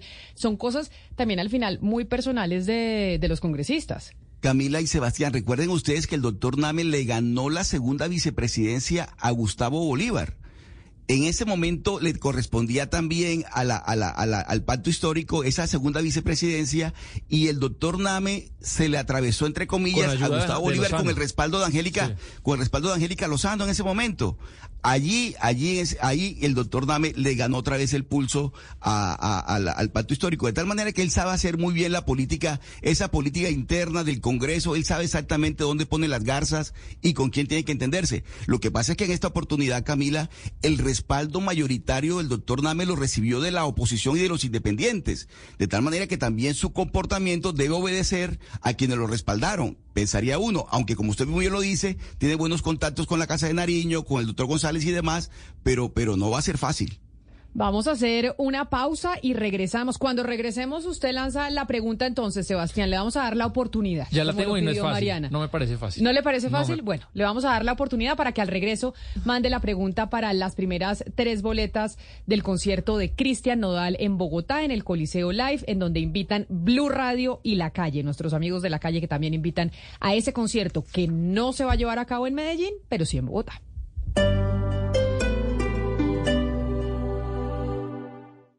Trece canciones, ¿no? Regional mexicano. Peso Pluma es el nuevo Bad Bunny y Cristian Nodal, sin duda alguna, es una referencia dentro del regional mexicano y en América Latina también. Y por eso estamos regalando boletas para el concierto el otro fin de semana en el Coliseo Live en Bogotá. Y tienen que responder las preguntas de don Sebastián Nora. A ver, eh, Sebastián. En Twitter, ¿no? En Twitter, sí. Porque, Twitter. por- porque ustedes están diciendo que Threads ya... Se pinchó el globo. Exacto, entonces vamos a darle un empujón al pájaro y que ahí los oyentes respondan a arroba Zuluaga Camila. Tienen que poner en su respuesta el hashtag de Mañanas Blue 10 AM. Si Así su es. respuesta no trae el hashtag Mañanas Blue 10 AM, no hay boleto. Eliminado. Exacto, son los primeros eh, tres que, mm, que nos den la respuesta. Entonces, a ver, don Listo. Sebastián Nora. Bueno. Claudia, ¿confiamos en Sebastián o no confiamos en Sebastián en su Pues, pregunta? Tanto de confianza o no, pero yo creo que hay que darle una oportunidad. Entonces, eh, ¿Cuántas pues, oportunidades le da a la juega. gente? Al novio, a, la- a los hijos, ¿cuántas oportunidades uno No, no, dar? no, al, a- dependiendo de cuál haya sido la embarrada. Al, al novio o al esposo, ninguna. La embarra y chao. Eso es- Pero a es- Sebastián sí le podemos dar otra oportunidad para hacer su pregunta. Bueno, muchas gracias por la confianza. Eh, me fui al rincón de pensar y creo que esta pregunta, pues, no es dificilísima, pero tampoco es fácil. A ver. Ahorita dijimos eh, que ya empezó el Mundial Femenino en Australia y Nueva Zelanda. Hoy es el segundo día y en algún momento Camila y también Mariana destacaron el papel de una futbolista muy importante, que históricamente viene siendo importante para el desarrollo del fútbol femenino por su talento, pero también por lo que ella dice. Que nos digan quién es esa jugadora. ¿Quién es la jugadora que destacamos Mariana y yo? Sí, tanto por el talento como por lo que ha hecho porque crezca el fútbol femenino. Ah, perfecto. ¿Usted tiene la respuesta? Claudia no la vaya a dar, pero usted la tiene. Perfecto. Por supuesto. Ana Cristina, ¿tiene usted la respuesta o no tiene la respuesta? Tengo la respuesta, pero tengo también una pregunta, Camila, porque es que mencionaron a dos. Hay dos muy importantes. Claro. Ustedes mencionaron primero a... No, un momentico, es que Sí. estamos poniendo atención, estábamos poniendo atención. Entonces mencionaron a una y después se mencionó a otra. Claro. Entonces, digamos, tengamos un, un acto de, de amorcito con los, con los oyentes. Pero es que, Entonces, digamos- pero es que las dos, las dos son grandes jugadoras. Entonces digamos que digan las dos. No, no porque espérese, Oh, las dos son las jugadoras, dos. pero hay una que ha sido muy importante por el desarrollo eh, de la igualdad del fútbol femenino, del crecimiento. La otra no, la otra so- solo se ha destacado por el talento. Me parece que que ahí ya solamente queda una Mariana. Yo estoy de acuerdo. Sí, me, está- parece buena la pregunta de Sebastián, lo apoyo y voto porque siga haciendo las preguntas de todas las boletas que vamos a, entregar en este programa de aquí hasta el fin del mundo. Ya está. o sea, que él haga las preguntas siempre. Sí, sí, yo sí, me parece que lo hace muy bien. El otro Es una un pregunta ambigua, es una pregunta ambigua. y- y- sí, exacto, es una cascarita, Sebastián. Entonces pasó de ser el profesor que se le olvida la respuesta al que pone cascarita, Cascarita. trampa, es decir. Ah, pero, pero eso es importante para que cuando el profesor ponía cascarita era para que uno estuviera concentrado. Ahí se en el movió al lado oscuro, se movió al lado oscuro de la docencia. Y hablando del quiz, Ana Cristina, usted sabe que aquí le hemos hecho seguimiento, somos, o yo, bueno, usted también, fanática de la relación de Harry y Meghan, no porque queramos que estén juntos o nos parezca una gran relación, sino por todo lo que ha habido alrededor de Harry y Meghan Markle. Después del libro que publicó Harry, después de los documentales, bueno, después de toda esta novela, ¿cómo así que los tabloides en el Reino Unido están diciendo que estos dos se van a separar y que si se separan, la Casa Real estaría dispuesta a apoyar a Harry para que se quede con los niños y le den la patria potestad y pues todo para que él pueda estar con los niños en el Reino Unido? A ver, Camila, le explico. Recuerde que, que ah, recuerde que ya, recuerde que habíamos hablado hace creo que 15 días que Spotify les había cerrado el contrato. Ellos tenían un contrato de 20 millones eh, de dólares con Spotify para hacer un, podcast y que finalmente, pues, eh, eh, de Spotify los llamaron estafadores. Eh, el señor Bill Simmons de Spotify dijo, no, pues con estos señores que no entregan los, los podcasts, que eh, llegan tarde a todo, pues que no entregan las cosas a tiempo, no nos interesa tener nada. Entonces eso, pues, eso ya les arma, digamos, un hueco en las finanzas. Entonces, ¿cuáles fueron como las dos noticias que dieron alerta? Y esto pues le decimos a los oyentes, obviamente esas son pura noticia de tabloide. Primero, en, en una eh, portal de noticias que es de noticias pues como del corazón, que se llama Radar Online, ellos eh, lo primero que empezaron a publicar con base en, en, esta, en esta noticia fue que eh, recordemos que incluso, incluso desde hace varios meses el príncipe Harry había dicho que iba a filmar un documental en África y él decidió que va a ir a África pero va a ir solo, va a ir sin ella. Y entonces eh, dicen que va a aprovechar pues el tiempo para tener un poco de paz mental y, y todo eso, que para estar un poco más O sea, de paz, calmado mental, después. ¿de paz mental de ella y de sus hijos o qué?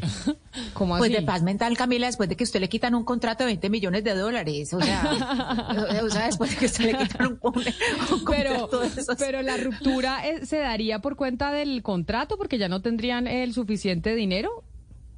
Eh, parece que ahí el asunto de finanzas es importante, en primer lugar.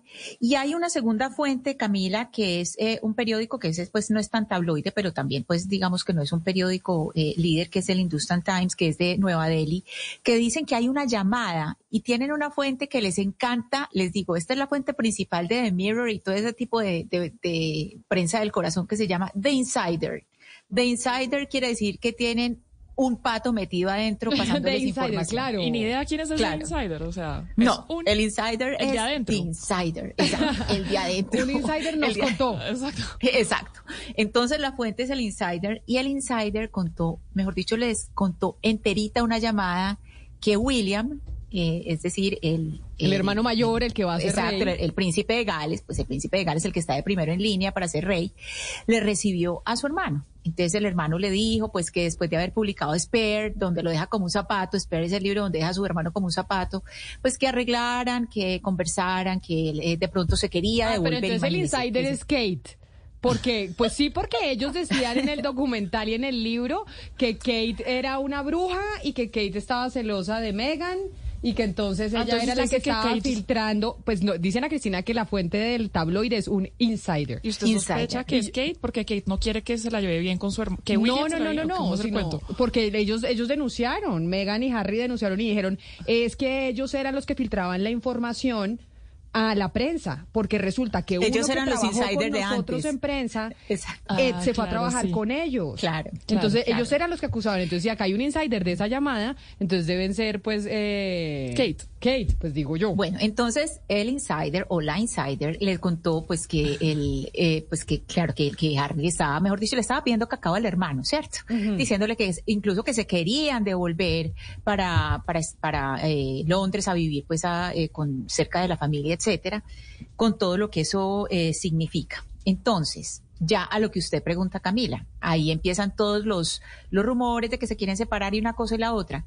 Pero lo, eh, eso que usted eh, pregunta sobre si el eh, rey Carlos III va a asumir la patria potestad, pues es que la asume de todos modos. Y le voy a explicar por qué. Ya en el mes de marzo, los príncipes... Pero ah, venga, yo pues, estoy, mi momento, porque me parece que esto está muy largo y me, me perdí, Ana Cristina. ¿Sí se van a separar o no se van a separar? No, no hay evidencia porque ellos incluso ya dijeron que no. Ellos ya desmintieron pero, eso. Pero no han desmentido que estén en crisis matrimonial por el temita de los sí no 20 se ha millones de dólares. Exacto.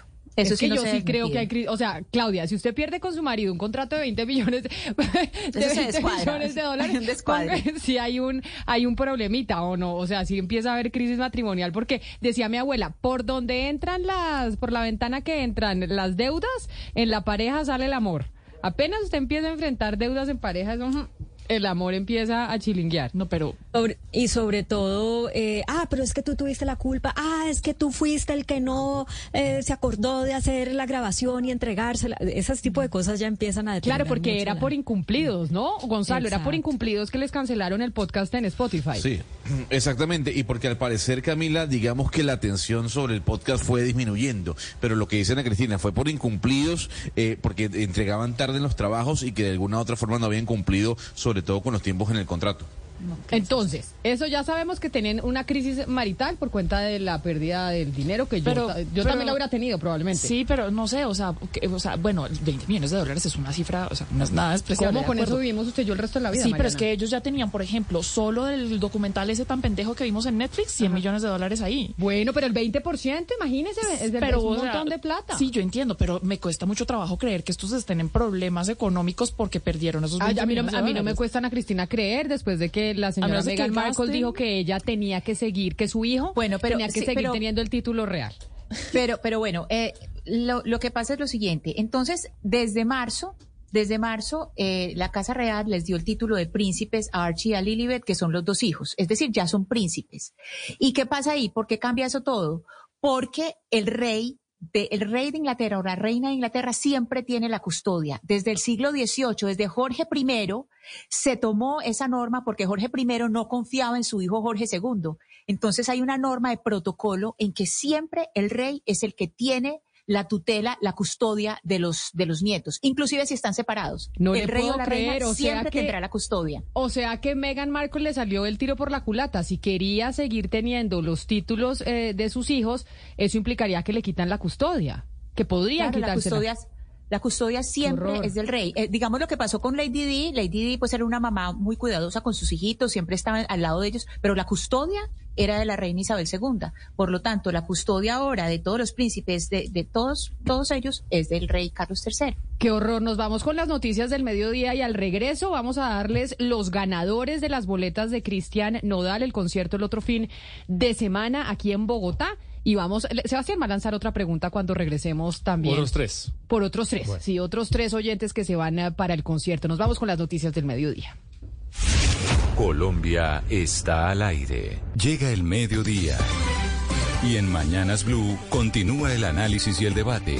Dirige Camila Zuluaga.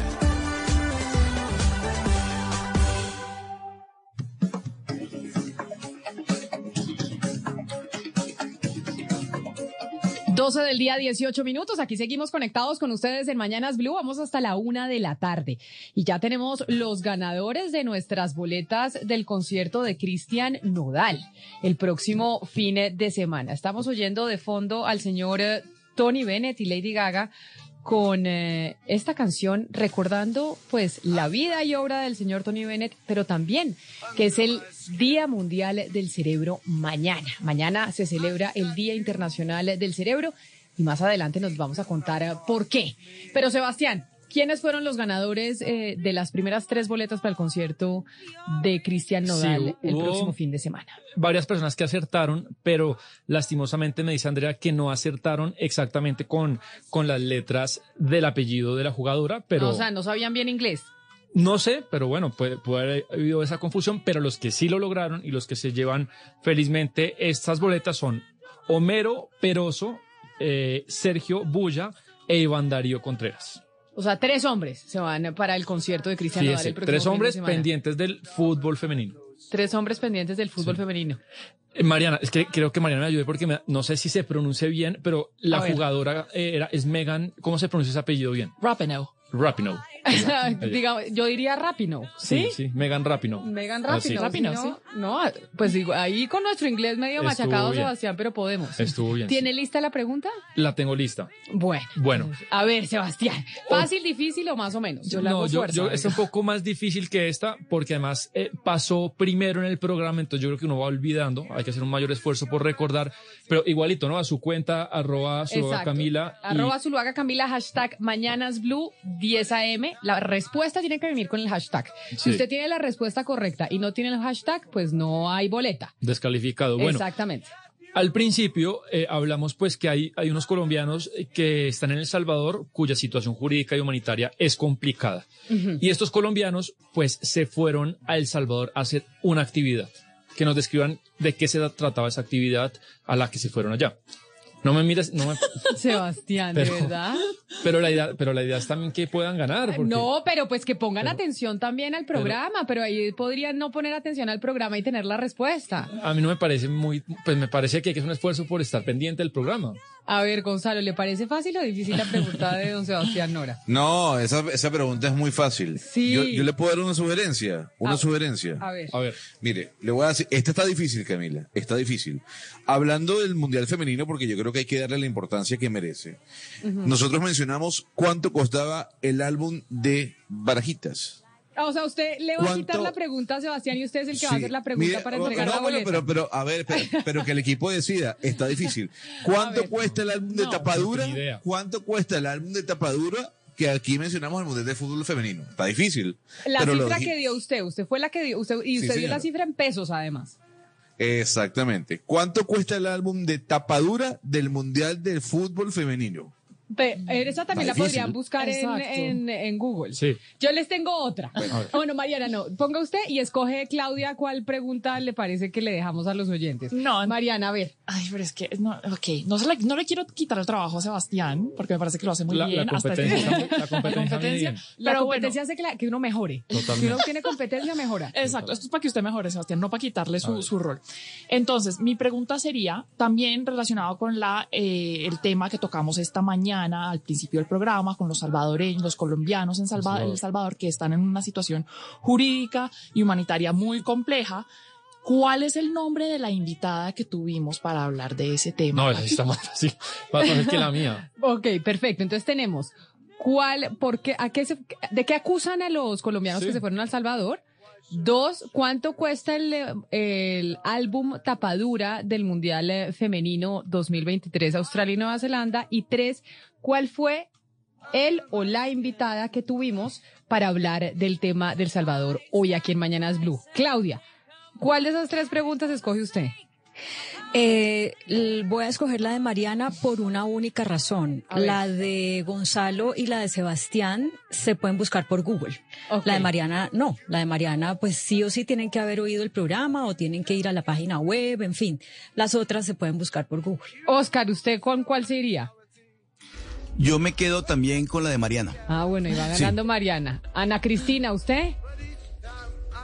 Eh, creo que estoy de acuerdo con Claudia y por las mismas razones. Ah, pues bueno, porque es sí. que la pregunta de Mariana es, hay, hay que haber oído el programa o por lo menos meterse en YouTube y devolverse y mirar y, y monitorear, que fue lo que se dijo. Bueno, entonces nos vamos con la pregunta de Mariana. Lo siento, Sebastián, perdóneme. Se lo juro que no le quiero quitar su rol. Su trabajo. Entonces, los que se quieran ir al concierto de Cristian Nodal el otro fin de semana en el Coliseo Live en Bogotá, escriben la respuesta a la pregunta de Mariana, ¿qué es? ¿Cómo se llama el o la invitada que tuvimos para hablar del tema de los colombianos en El Salvador? Hashtag Mañanas Blue 10 AM. Si viene sin el hashtag, no hay boletas. Arroba Zuluaga Camila. Ahí vamos a ver entonces quiénes se van a ir al concierto y si qué tan fácil o qué tan difícil está la pregunta de doña Mariana Palau. Ahora sí, Ana Cristina, hoy es el día, no, hoy no, mañana. Es el Día Internacional del Cerebro. Decimos que acompañamos este tema de la música de Tony Bennett. ¿Por qué? Porque Tony Bennett eh, falleció no necesariamente por Alzheimer, pero tenía Alzheimer o padecía Alzheimer desde el 2016. Mañana decidió Naciones Unidas que era el Día Mundial del Cerebro, ¿debido a qué? Pues Camila, siempre nos preguntamos por qué es el día de tal, por qué es el día de tal. Pues desde la Cumbre Global del Cerebro en el año 2016 se celebra siempre el 23, 22 de julio, el Día del Cerebro. Eh, después de esa cumbre global, siempre cada año hay un tema. La temática eh, que guía, eh, digamos, la conmemoración de cada año. Este año es salud cerebral y discapacidad. ¿Y para qué se celebra este año, Camila? Como en otras conmemoraciones o celebraciones de días que tienen que ver con, con condiciones o con enfermedades es para divulgar conocimientos sobre las funciones del cerebro, eh, hacer algunas alertas o elevar algunas alertas sobre riesgos y asimismo mostrar qué curas hay para algunas enfermedades del cerebro. Y por eso, por esa razón, para que además estén pendientes ustedes, estamos en comunicación con el doctor Alejandro Ramos, que es neurocirujano y director médico de la Clínica del Country y La Colina, que nos acompaña para hablar de cómo podemos y cómo debemos cuidar el cerebro a propósito de ese Día Internacional que celebramos mañana. Doctor Ramos, bienvenido, gracias por acompañarnos hoy viernes, que es un lunes chiquito, pero un viernes grande. Gracias por estar aquí en Mañanas Blue. Buenos días, Camila. Muchas gracias por la invitación. Al igual saludar a todo tu equipo de trabajo. Bueno, doctor, ayúdenos por favor con qué debemos hacer nosotros los pacientes para cuidar el cerebro de forma preventiva. Ya habíamos hablado en alguna oportunidad nosotros en esta mesa de trabajo sobre el exceso de aparatos celulares, la televisión, los computadores, los iPads, pero ¿cuáles serían como esas cosas que uno tiene que tener ahí presente para cuidar su cerebro? Ok, hay unas cosas básicas, Camila, y es que el cerebro no es independiente de todos los órganos que nosotros tenemos en, nuestro cuerpo. Cuando nosotros decidimos cuidar el cerebro, tenemos que cuidar todo nuestro cuerpo. Es decir, que si nosotros no sufrimos de obesidad, que si nosotros eh, tenemos que cuidar nuestra tensión arterial, si, si cuidamos nuestros hábitos alimenticios, si nosotros eh, dedicamos un tiempo a la lectura, a la escritura, si jugamos eh, por ejemplo, actividades como el ajedrez, que nos impliquen eh, hacer un esfuerzo desde el punto de vista eh, de, interaccionar. todas las actividades, incluso el lenguaje, el debatir, todas son actividades importantes para conservar ese gran órgano que es el que nos permite a nosotros razonar, intercomunicarnos y definitivamente ser lo que somos nosotros, que es el cerebro. Ah, no, entonces Mariana y Gonzalo usan el cerebro todo el rato y están ejercitándolo constantemente porque no hacen sino debatir.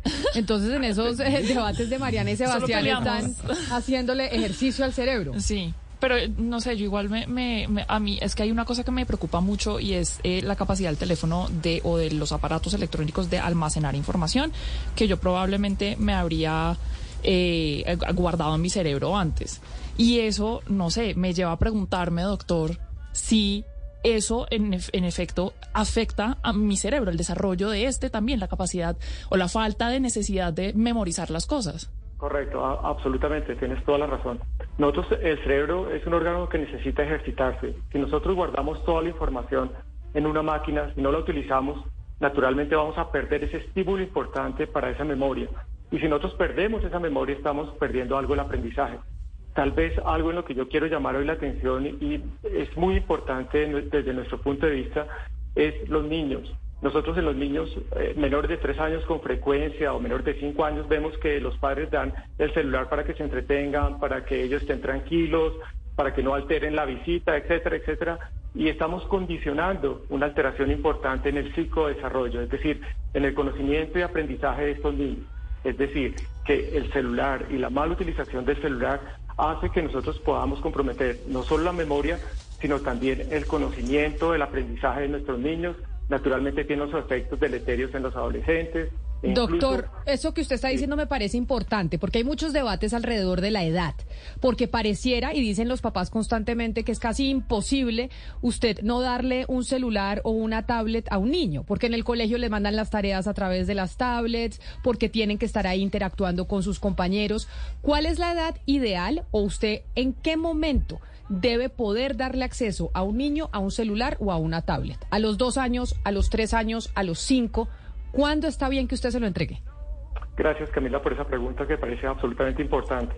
Antes de los dos años no deberíamos darle celular a los niños. ¿Por qué? Porque es cuando el cerebro está creciendo, cuando nosotros necesitamos interrelacionarnos con el medio, cuando necesitamos ejercitar nuestra memoria, nuestra imaginación, nuestras habilidades de aprendizaje. En ese momento, si nosotros le damos un celular al niño para que esté todo el día, mucho tiempo al día, inmerso en el celular, realmente no estamos haciendo algo bueno por ese psicodesarrollo, por ese procesamiento que tiene el niño mental. De suerte que eso se puede traducir después de los tres años en alteraciones en el conocimiento psicoespacial, razonamiento matemático, científico, etcétera, etcétera, etcétera.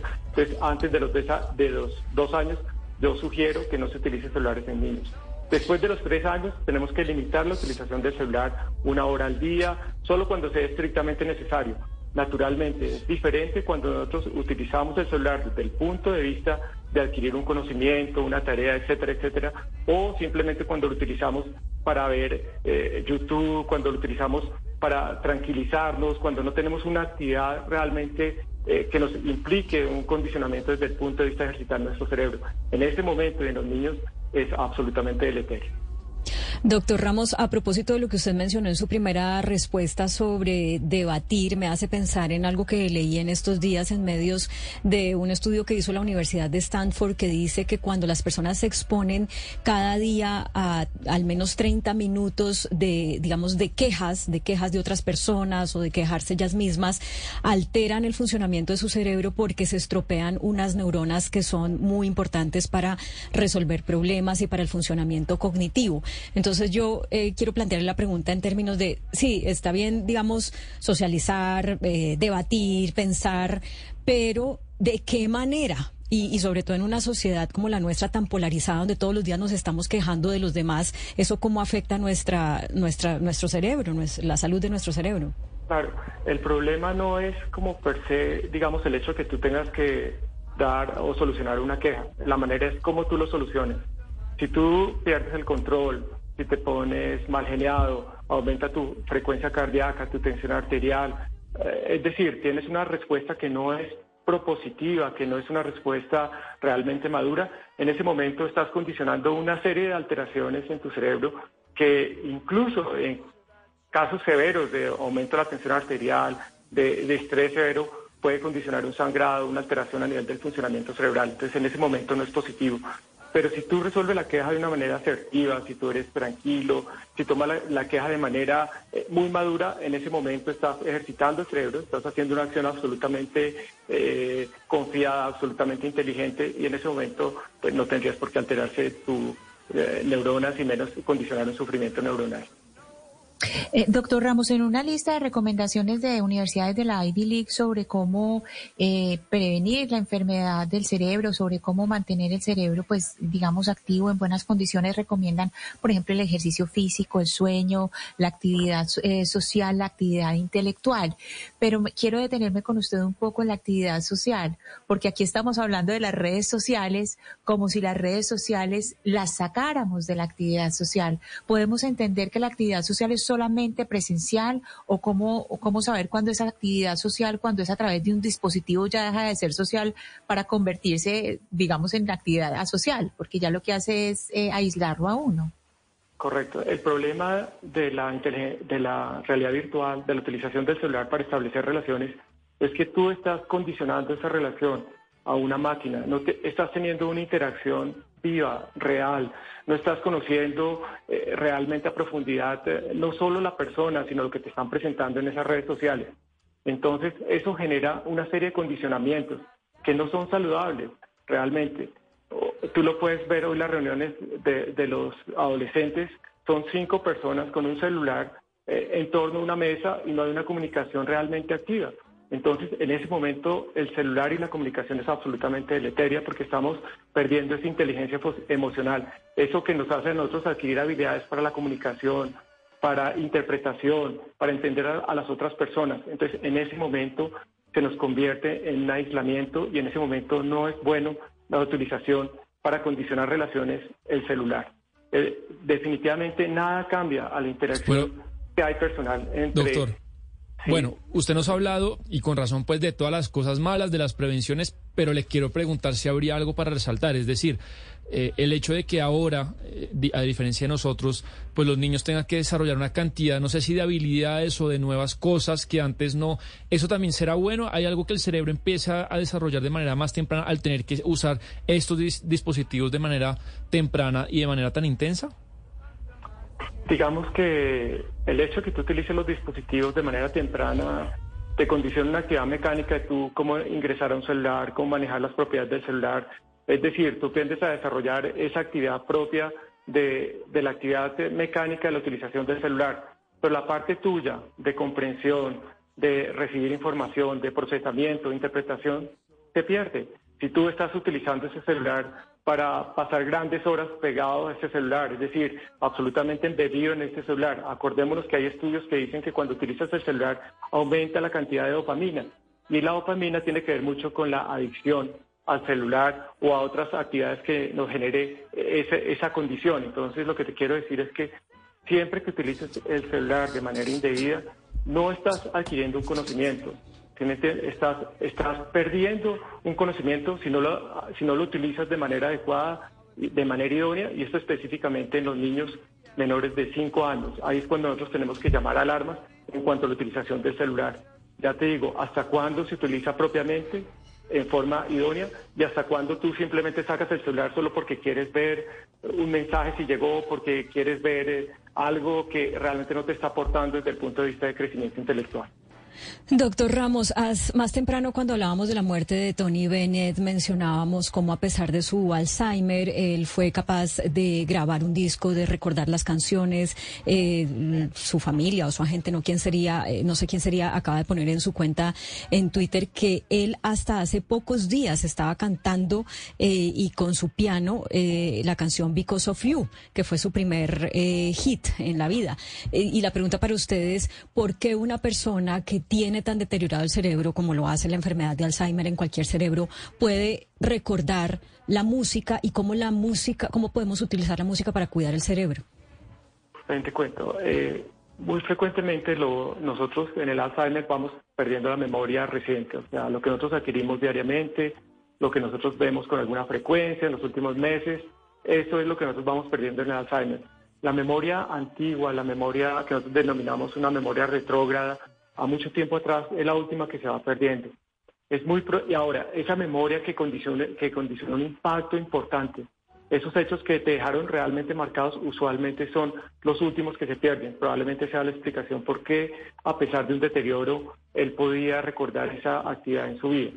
Por otro lado, la música es absolutamente importante desde el punto de vista de cuidar nuestro cerebro, de la memoria, no solo la música que nosotros escuchamos, sino cuando nosotros en nuestros niños los interaccionamos con la música, aprender una guitarra, aprender el violín y todo eso, no solo crea un desarrollo de todos los elementos psicoespaciales del cerebro, sino también nos genera un manejo de las emociones, un manejo de la comunicación y todo eso es absolutamente positivo, sobre todo en la época de la infancia, en la época de la preadolescencia. Pues doctor, gracias por darnos esas recomendaciones a nosotros aquí en la mesa de trabajo y a los oyentes, porque el cerebro lo tenemos que cuidar, tenemos que cuidar ese gran órgano que tenemos nosotros y que nos permite hacer todas las actividades que hacemos diariamente. Doctor, mil gracias por haber estado aquí con nosotros, doctor Alejandro Ramos, neurocirujano y director de la Clínica del Country y La Colina. Gracias y feliz tarde. muchas gracias por la invitación.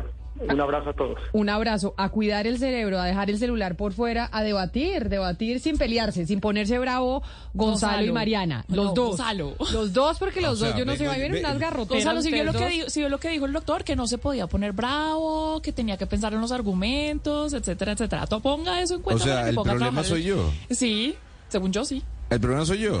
yo sí. Es que cuando yo le doy, es que cuando yo le doy un argumento, usted también se molesta. No, usted saca unos argumentos que no tienen nada que ver de un lado a otro. Bueno, ah, pero el debate, pero, pero, dejémoslo para otro día el debate, eh, Gonzalo. No, no pasa nada. El debate es si usted debate bien o no.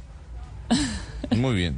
Gonzalo, ya que usted está ahí, cuénteme del estudio. Estamos preparando a la doctora Nórida Rodríguez, que es la nueva gerente de RTBC y en unos minutos va a estar aquí conectada con nosotros en eh, Mañanas Blue para hablar, bueno, de lo que va a pasar con la televisión pública, de cuáles son los planes que tiene ella para los medios públicos en el país. Pero antes de que se nos conecte la doctora Nórida Rodríguez, quiero preguntarle sobre el estudio sobre la diferencia de edad en las relaciones de pareja. Se habla mucho de ese tema, igual de cuando de lo que se habla de a qué edad le debemos dar un celular a los niños o una tablet. Lo mismo se dice de cuáles son las relaciones más exitosas. El estudio, ¿quién lo hace y qué dice de cuál es la edad ideal? Ok, muy bien, Camila. Le hago una primera pregunta. ¿Usted saldría con un joven como Sebastián Nora? ¿Cuántos años tiene usted, Sebastián? 34. O sea, yo le llevo a usted cuatro años, no, sí, obvio sí. Cuatro no me parece mucho, sí. Para nada. Déjeme preguntarle lo mismo a Claudia O sea, Palacios. usted está saliendo con alguien más chiquito que Pero usted, ¿por qué? Mariana. No, no, no. Sí, señora. No, pero sí he salido, cara. pero sí he salido con personas más pequeñas, más menores que yo. Jóvenes sí. que usted, Sí. usted, usted, Claudia, ha salido con alguien más joven que usted? Eh, ¿Alguna vez cometí esa imprudencia? No, a mí me gustan los- no, no, no. A mí, a mí me gustan los hombres eh, mayorcitos que yo. Ah, usted, Mayores. ok. Muy ¿Usted ha salido, Sí. usted, Ana. Cristina, salió con alguien más chiquito que usted? No, nunca, Camila. De hecho, la persona con que he salido en mi vida más cercana a mi edad es con mi esposo que me lleva cuatro años y es eh, la- el, el más cerquita a mi edad. Yo sí he salido con gente más joven que yo y entre más grande y más joven, prefiero más joven. ¿Sí? Le- sí.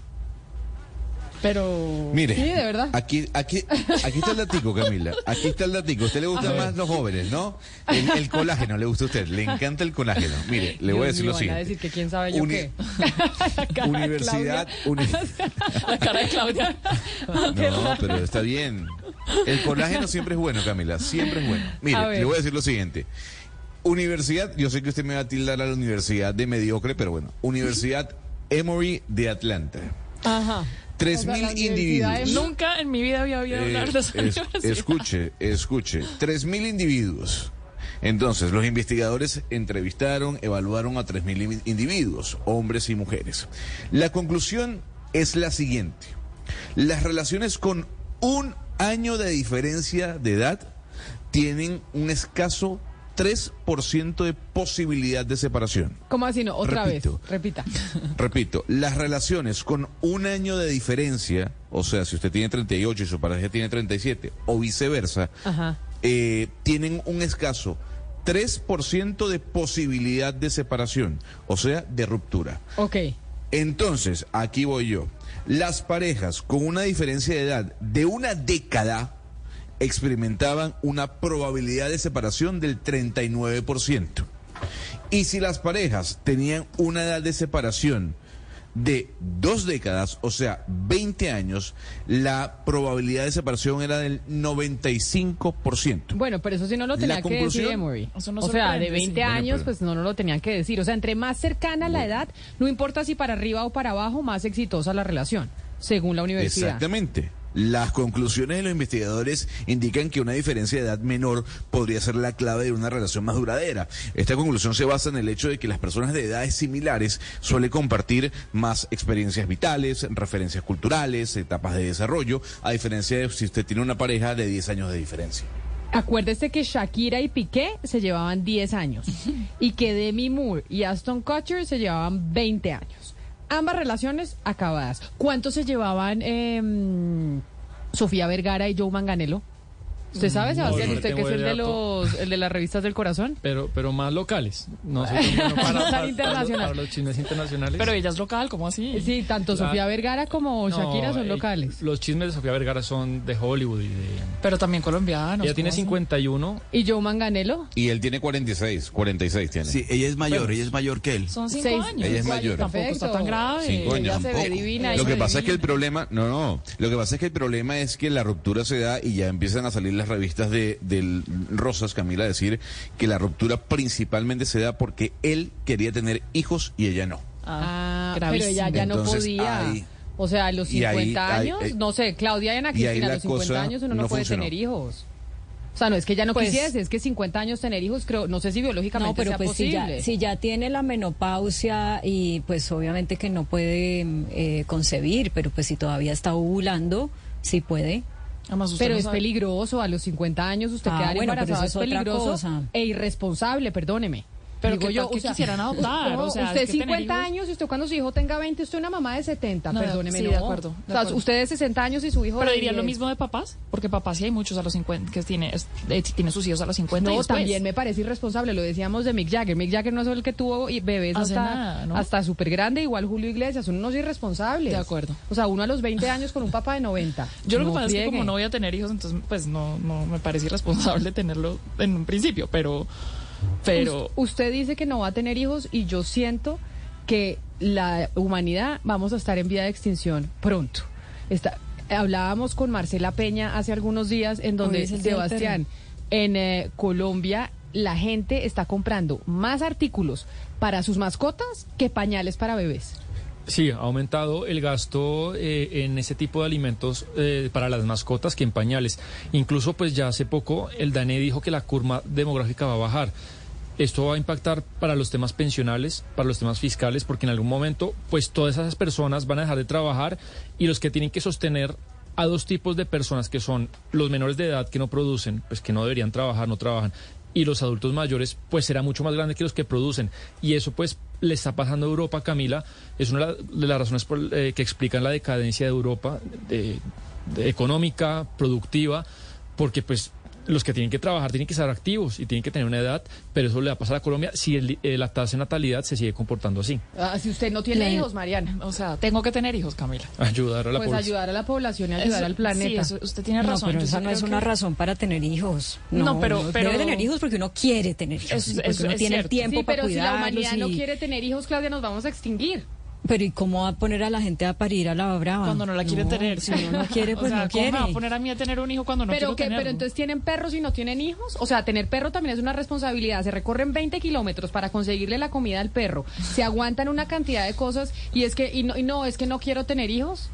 Sí, pero tener perro, eh, si bien es una responsabilidad muy grande porque ellos siempre van a ser bebés, no crecen, entonces uno tiene que estar pendiente de ellos siempre. Los hijos sí crecen, pero pues cada persona es libre de ver cómo y cómo destina su, su energía. Tener hijos es es difícil, ¿no? De- en el sentido de que criar hijos es una gran responsabilidad, de que hay unos desafíos que a veces eh, superan, digamos, la, la capacidad de uno de, de poder reaccionar asertivamente. Pero lo que le quería decir, Camila, es que yo que tengo perro, eh, yo nunca me imaginé todo lo costoso que es eh, tener un perro. Ah, es carísimo. Eh, no solamente es la comida, es que los perritos también se enferman y, y por lo menos el mío muchas veces ha, ha habido que llevarlo al médico y los servicios para las mascotas no son económicos. Por eso hay seguros para perros, para que uno pague como una, un tipo de PS, porque terminan en algunos casos siendo pues más económicos que eh, Pues ir por eso, cada Claudia, vez que uno lo tiene que llevar al médico. La- Laura Padilla estaba impulsando un proyecto de ley, no sé si le dará la fuerza en esta legislatura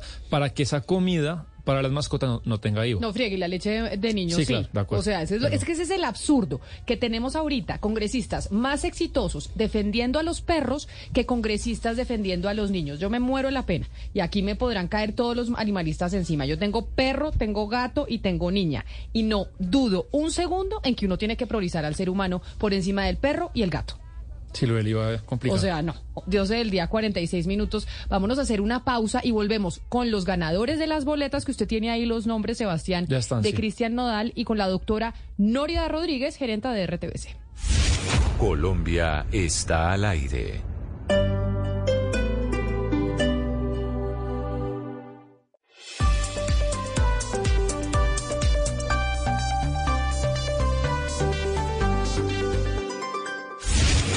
Colombia está al aire. 12 del día, 48 minutos y seguimos aquí al aire con ustedes en Mañanas Blue. Como lo habíamos dicho antes de la pausa, está con nosotros la nueva. ¿Puedo decir gerenta, Ana Cristina, o no puedo decir gerenta? Ahí sí, Fundeu, ¿qué nos dice?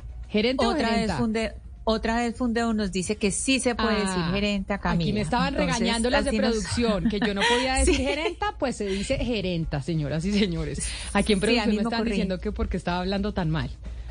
Sí, ahí mismo corrí y dice que en el caso concreto de gerenta y según la vigésimo tercera edición del diccionario de la Real Academia de la, de la Lengua, pueden usarse ambas, la gerente o la gerenta. La forma mayoritaria es gerente, excepto en Argentina, Bolivia, Chile, Ecuador, Honduras, México, Nicaragua, etcétera, pero en ese etcétera no está Colombia. O sea que mejor deberíamos decir que es gerente, quedémonos en gerente. Gerente Norida Rodríguez, gerente de RTBC, mil gracias por estar con nosotros hoy aquí en Mañanas Blue. Bienvenida. A ustedes, muchas gracias por la invitación. Un saludo para toda la mesa de trabajo y para toda la audiencia. Qué placer tenerla con nosotros, sobre todo después de mucho tiempo de pues que se llevó posesionarla a usted y escoger nuevo gerente en RTBC. Hay varias preguntas por hacerle, doctora Nórida, y creo que algunas muy de coyuntura. Y empiezo por la de ayer.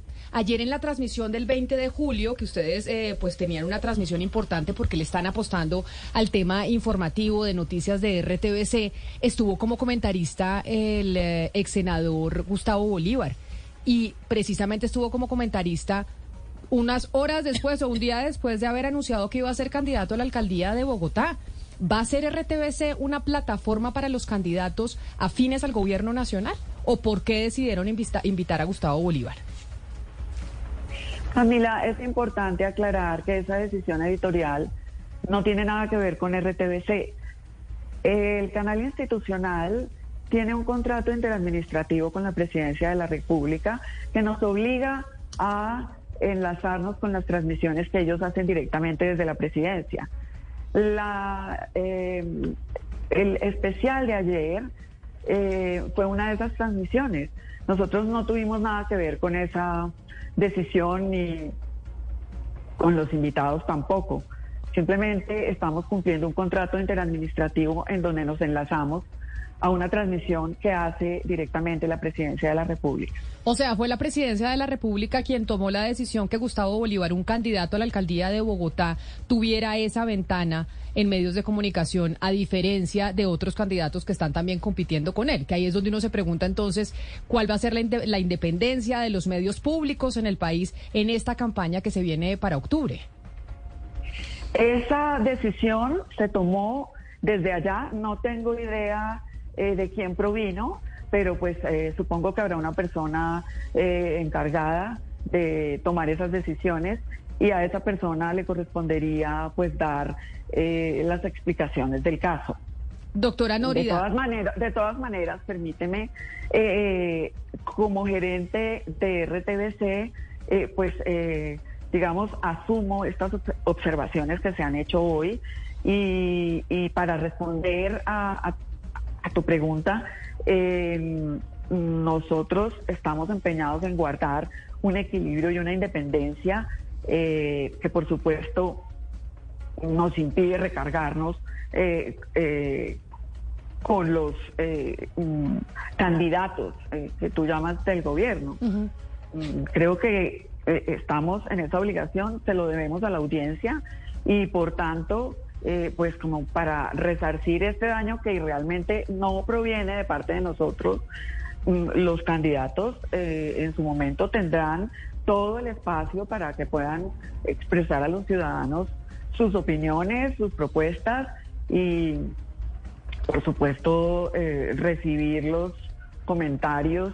Mm, O- ojalá, que ojalá sea así, doctora hacer. Nórida Rodríguez, porque yo le cuento que en época electoral, por ejemplo, a nosotros, los medios de comunicación, nos exige el Consejo Nacional Electoral que les pasemos un reporte de los minutos que habla cada candidato, para ellos estar verificando si efectivamente nosotros estamos cumpliendo con el equilibrio informativo y político de todas las vertientes que hay en el país. Entonces no podemos privilegiar unos por encima de otros. Y si se ve muy mal que el canal público pues le dé la ventana al candidato que se sabe es el candidato del presidente Gustavo Petro, porque para nadie es un secreto que Gustavo Bolívar es el candidato del presidente Petro a la alcaldía de Bogotá. Por eso me parecía importante hacerle esa pregunta, doctora Nórida. Pero pasando a otro tema también eh, crucial, que en una, de una u otra manera tiene que ver con la, con la campaña a la alcaldía de Bogotá, cuando se posesiona Holman Morris porque hemos dicho que se va a posesionar, que se va a posesionar, que si llega, que si llega y no llega nunca.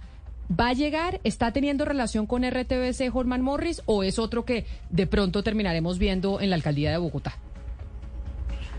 Ah, yo no puedo responder eso, tienen que preguntárselo a Holman. Nosotros lo, estamos esperando eh, hace varias semanas.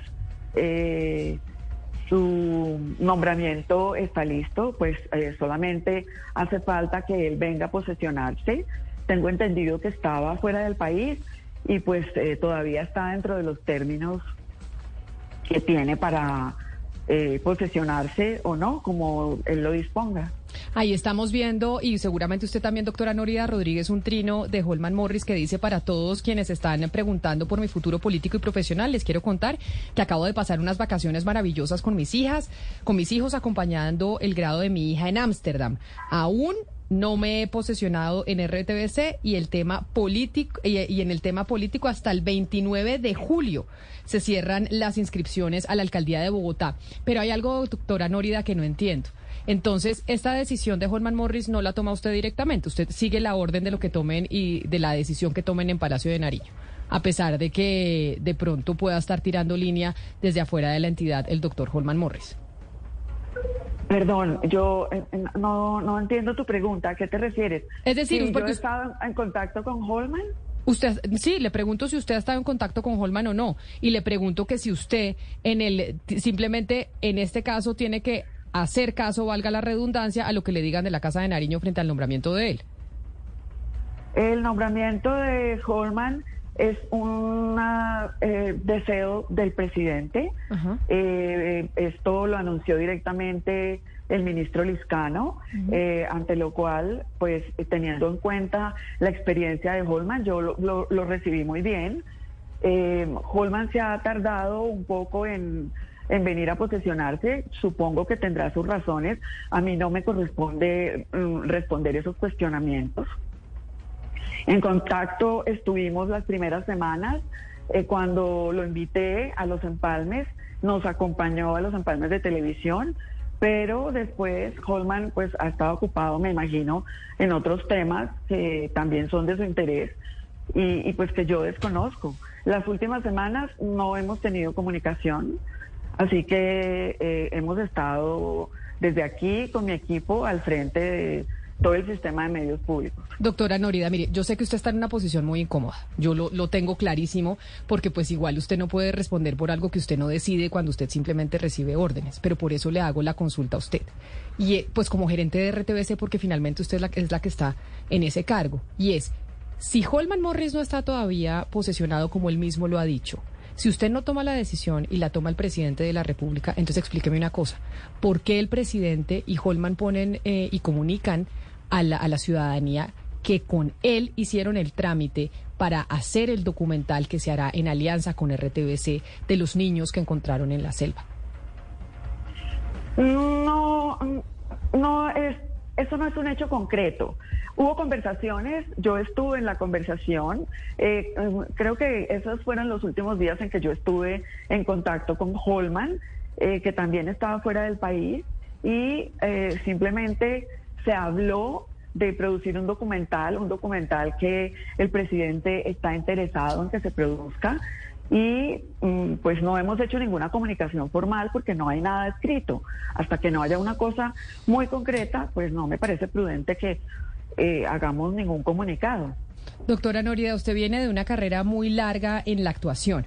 Usted además se graduó como abogada, hubo pues una serie de inquietudes alrededor si usted cumplía los requisitos o no para llegar a ser gerente de RTBC.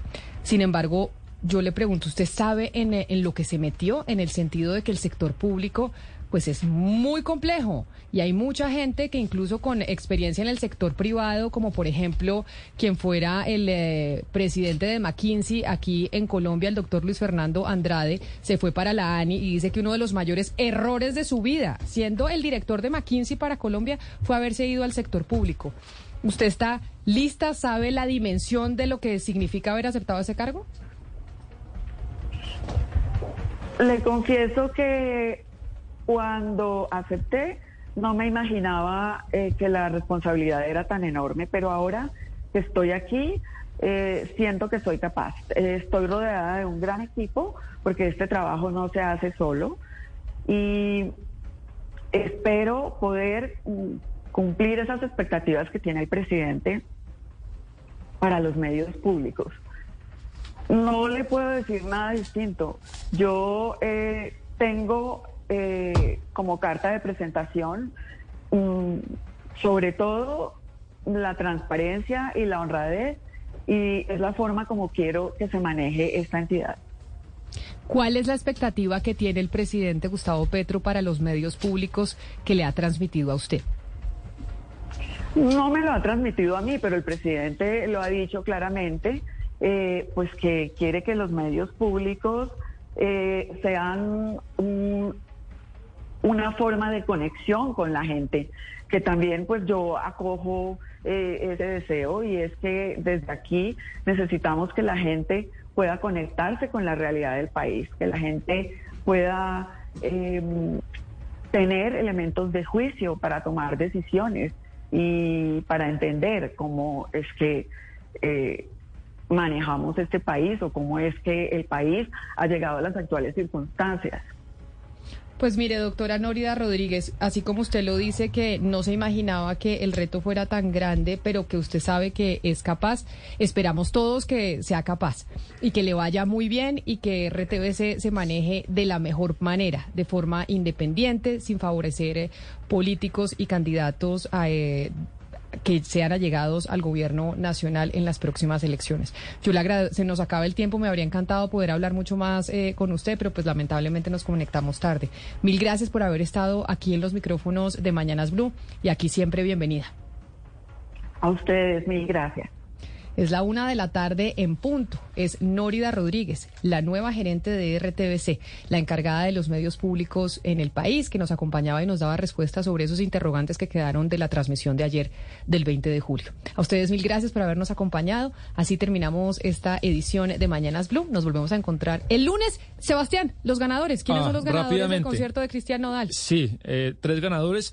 Chivato, eh, así se Arroba. Chivato Sí. en Twitter, Eh, Chivato, Cachaco arroba Cachaco. y Santiago eh, Vanegas. y arroba Santiago Vanegas son los ganadores de las boletas. Ya los estaremos eh, contactando. Y la otra semana seguimos entregando boletas para el concierto de Cristian Nodal, invitando Blue Radio y La Calle. Step into the world of power, loyalty, and luck. I'm gonna make him an offer he can't refuse. With family, cannolis, and spins mean everything. Now, you wanna get mixed up in the family business. Introducing The Godfather at ChumbaCasino.com. Test your luck in the shadowy world of The Godfather slot. Someday, I will call upon you to do a service for me. Play The Godfather now at ChumbaCasino.com. Welcome to the family. No purchase necessary. VGW Group. Void where prohibited by law. 18 plus. Terms and conditions apply.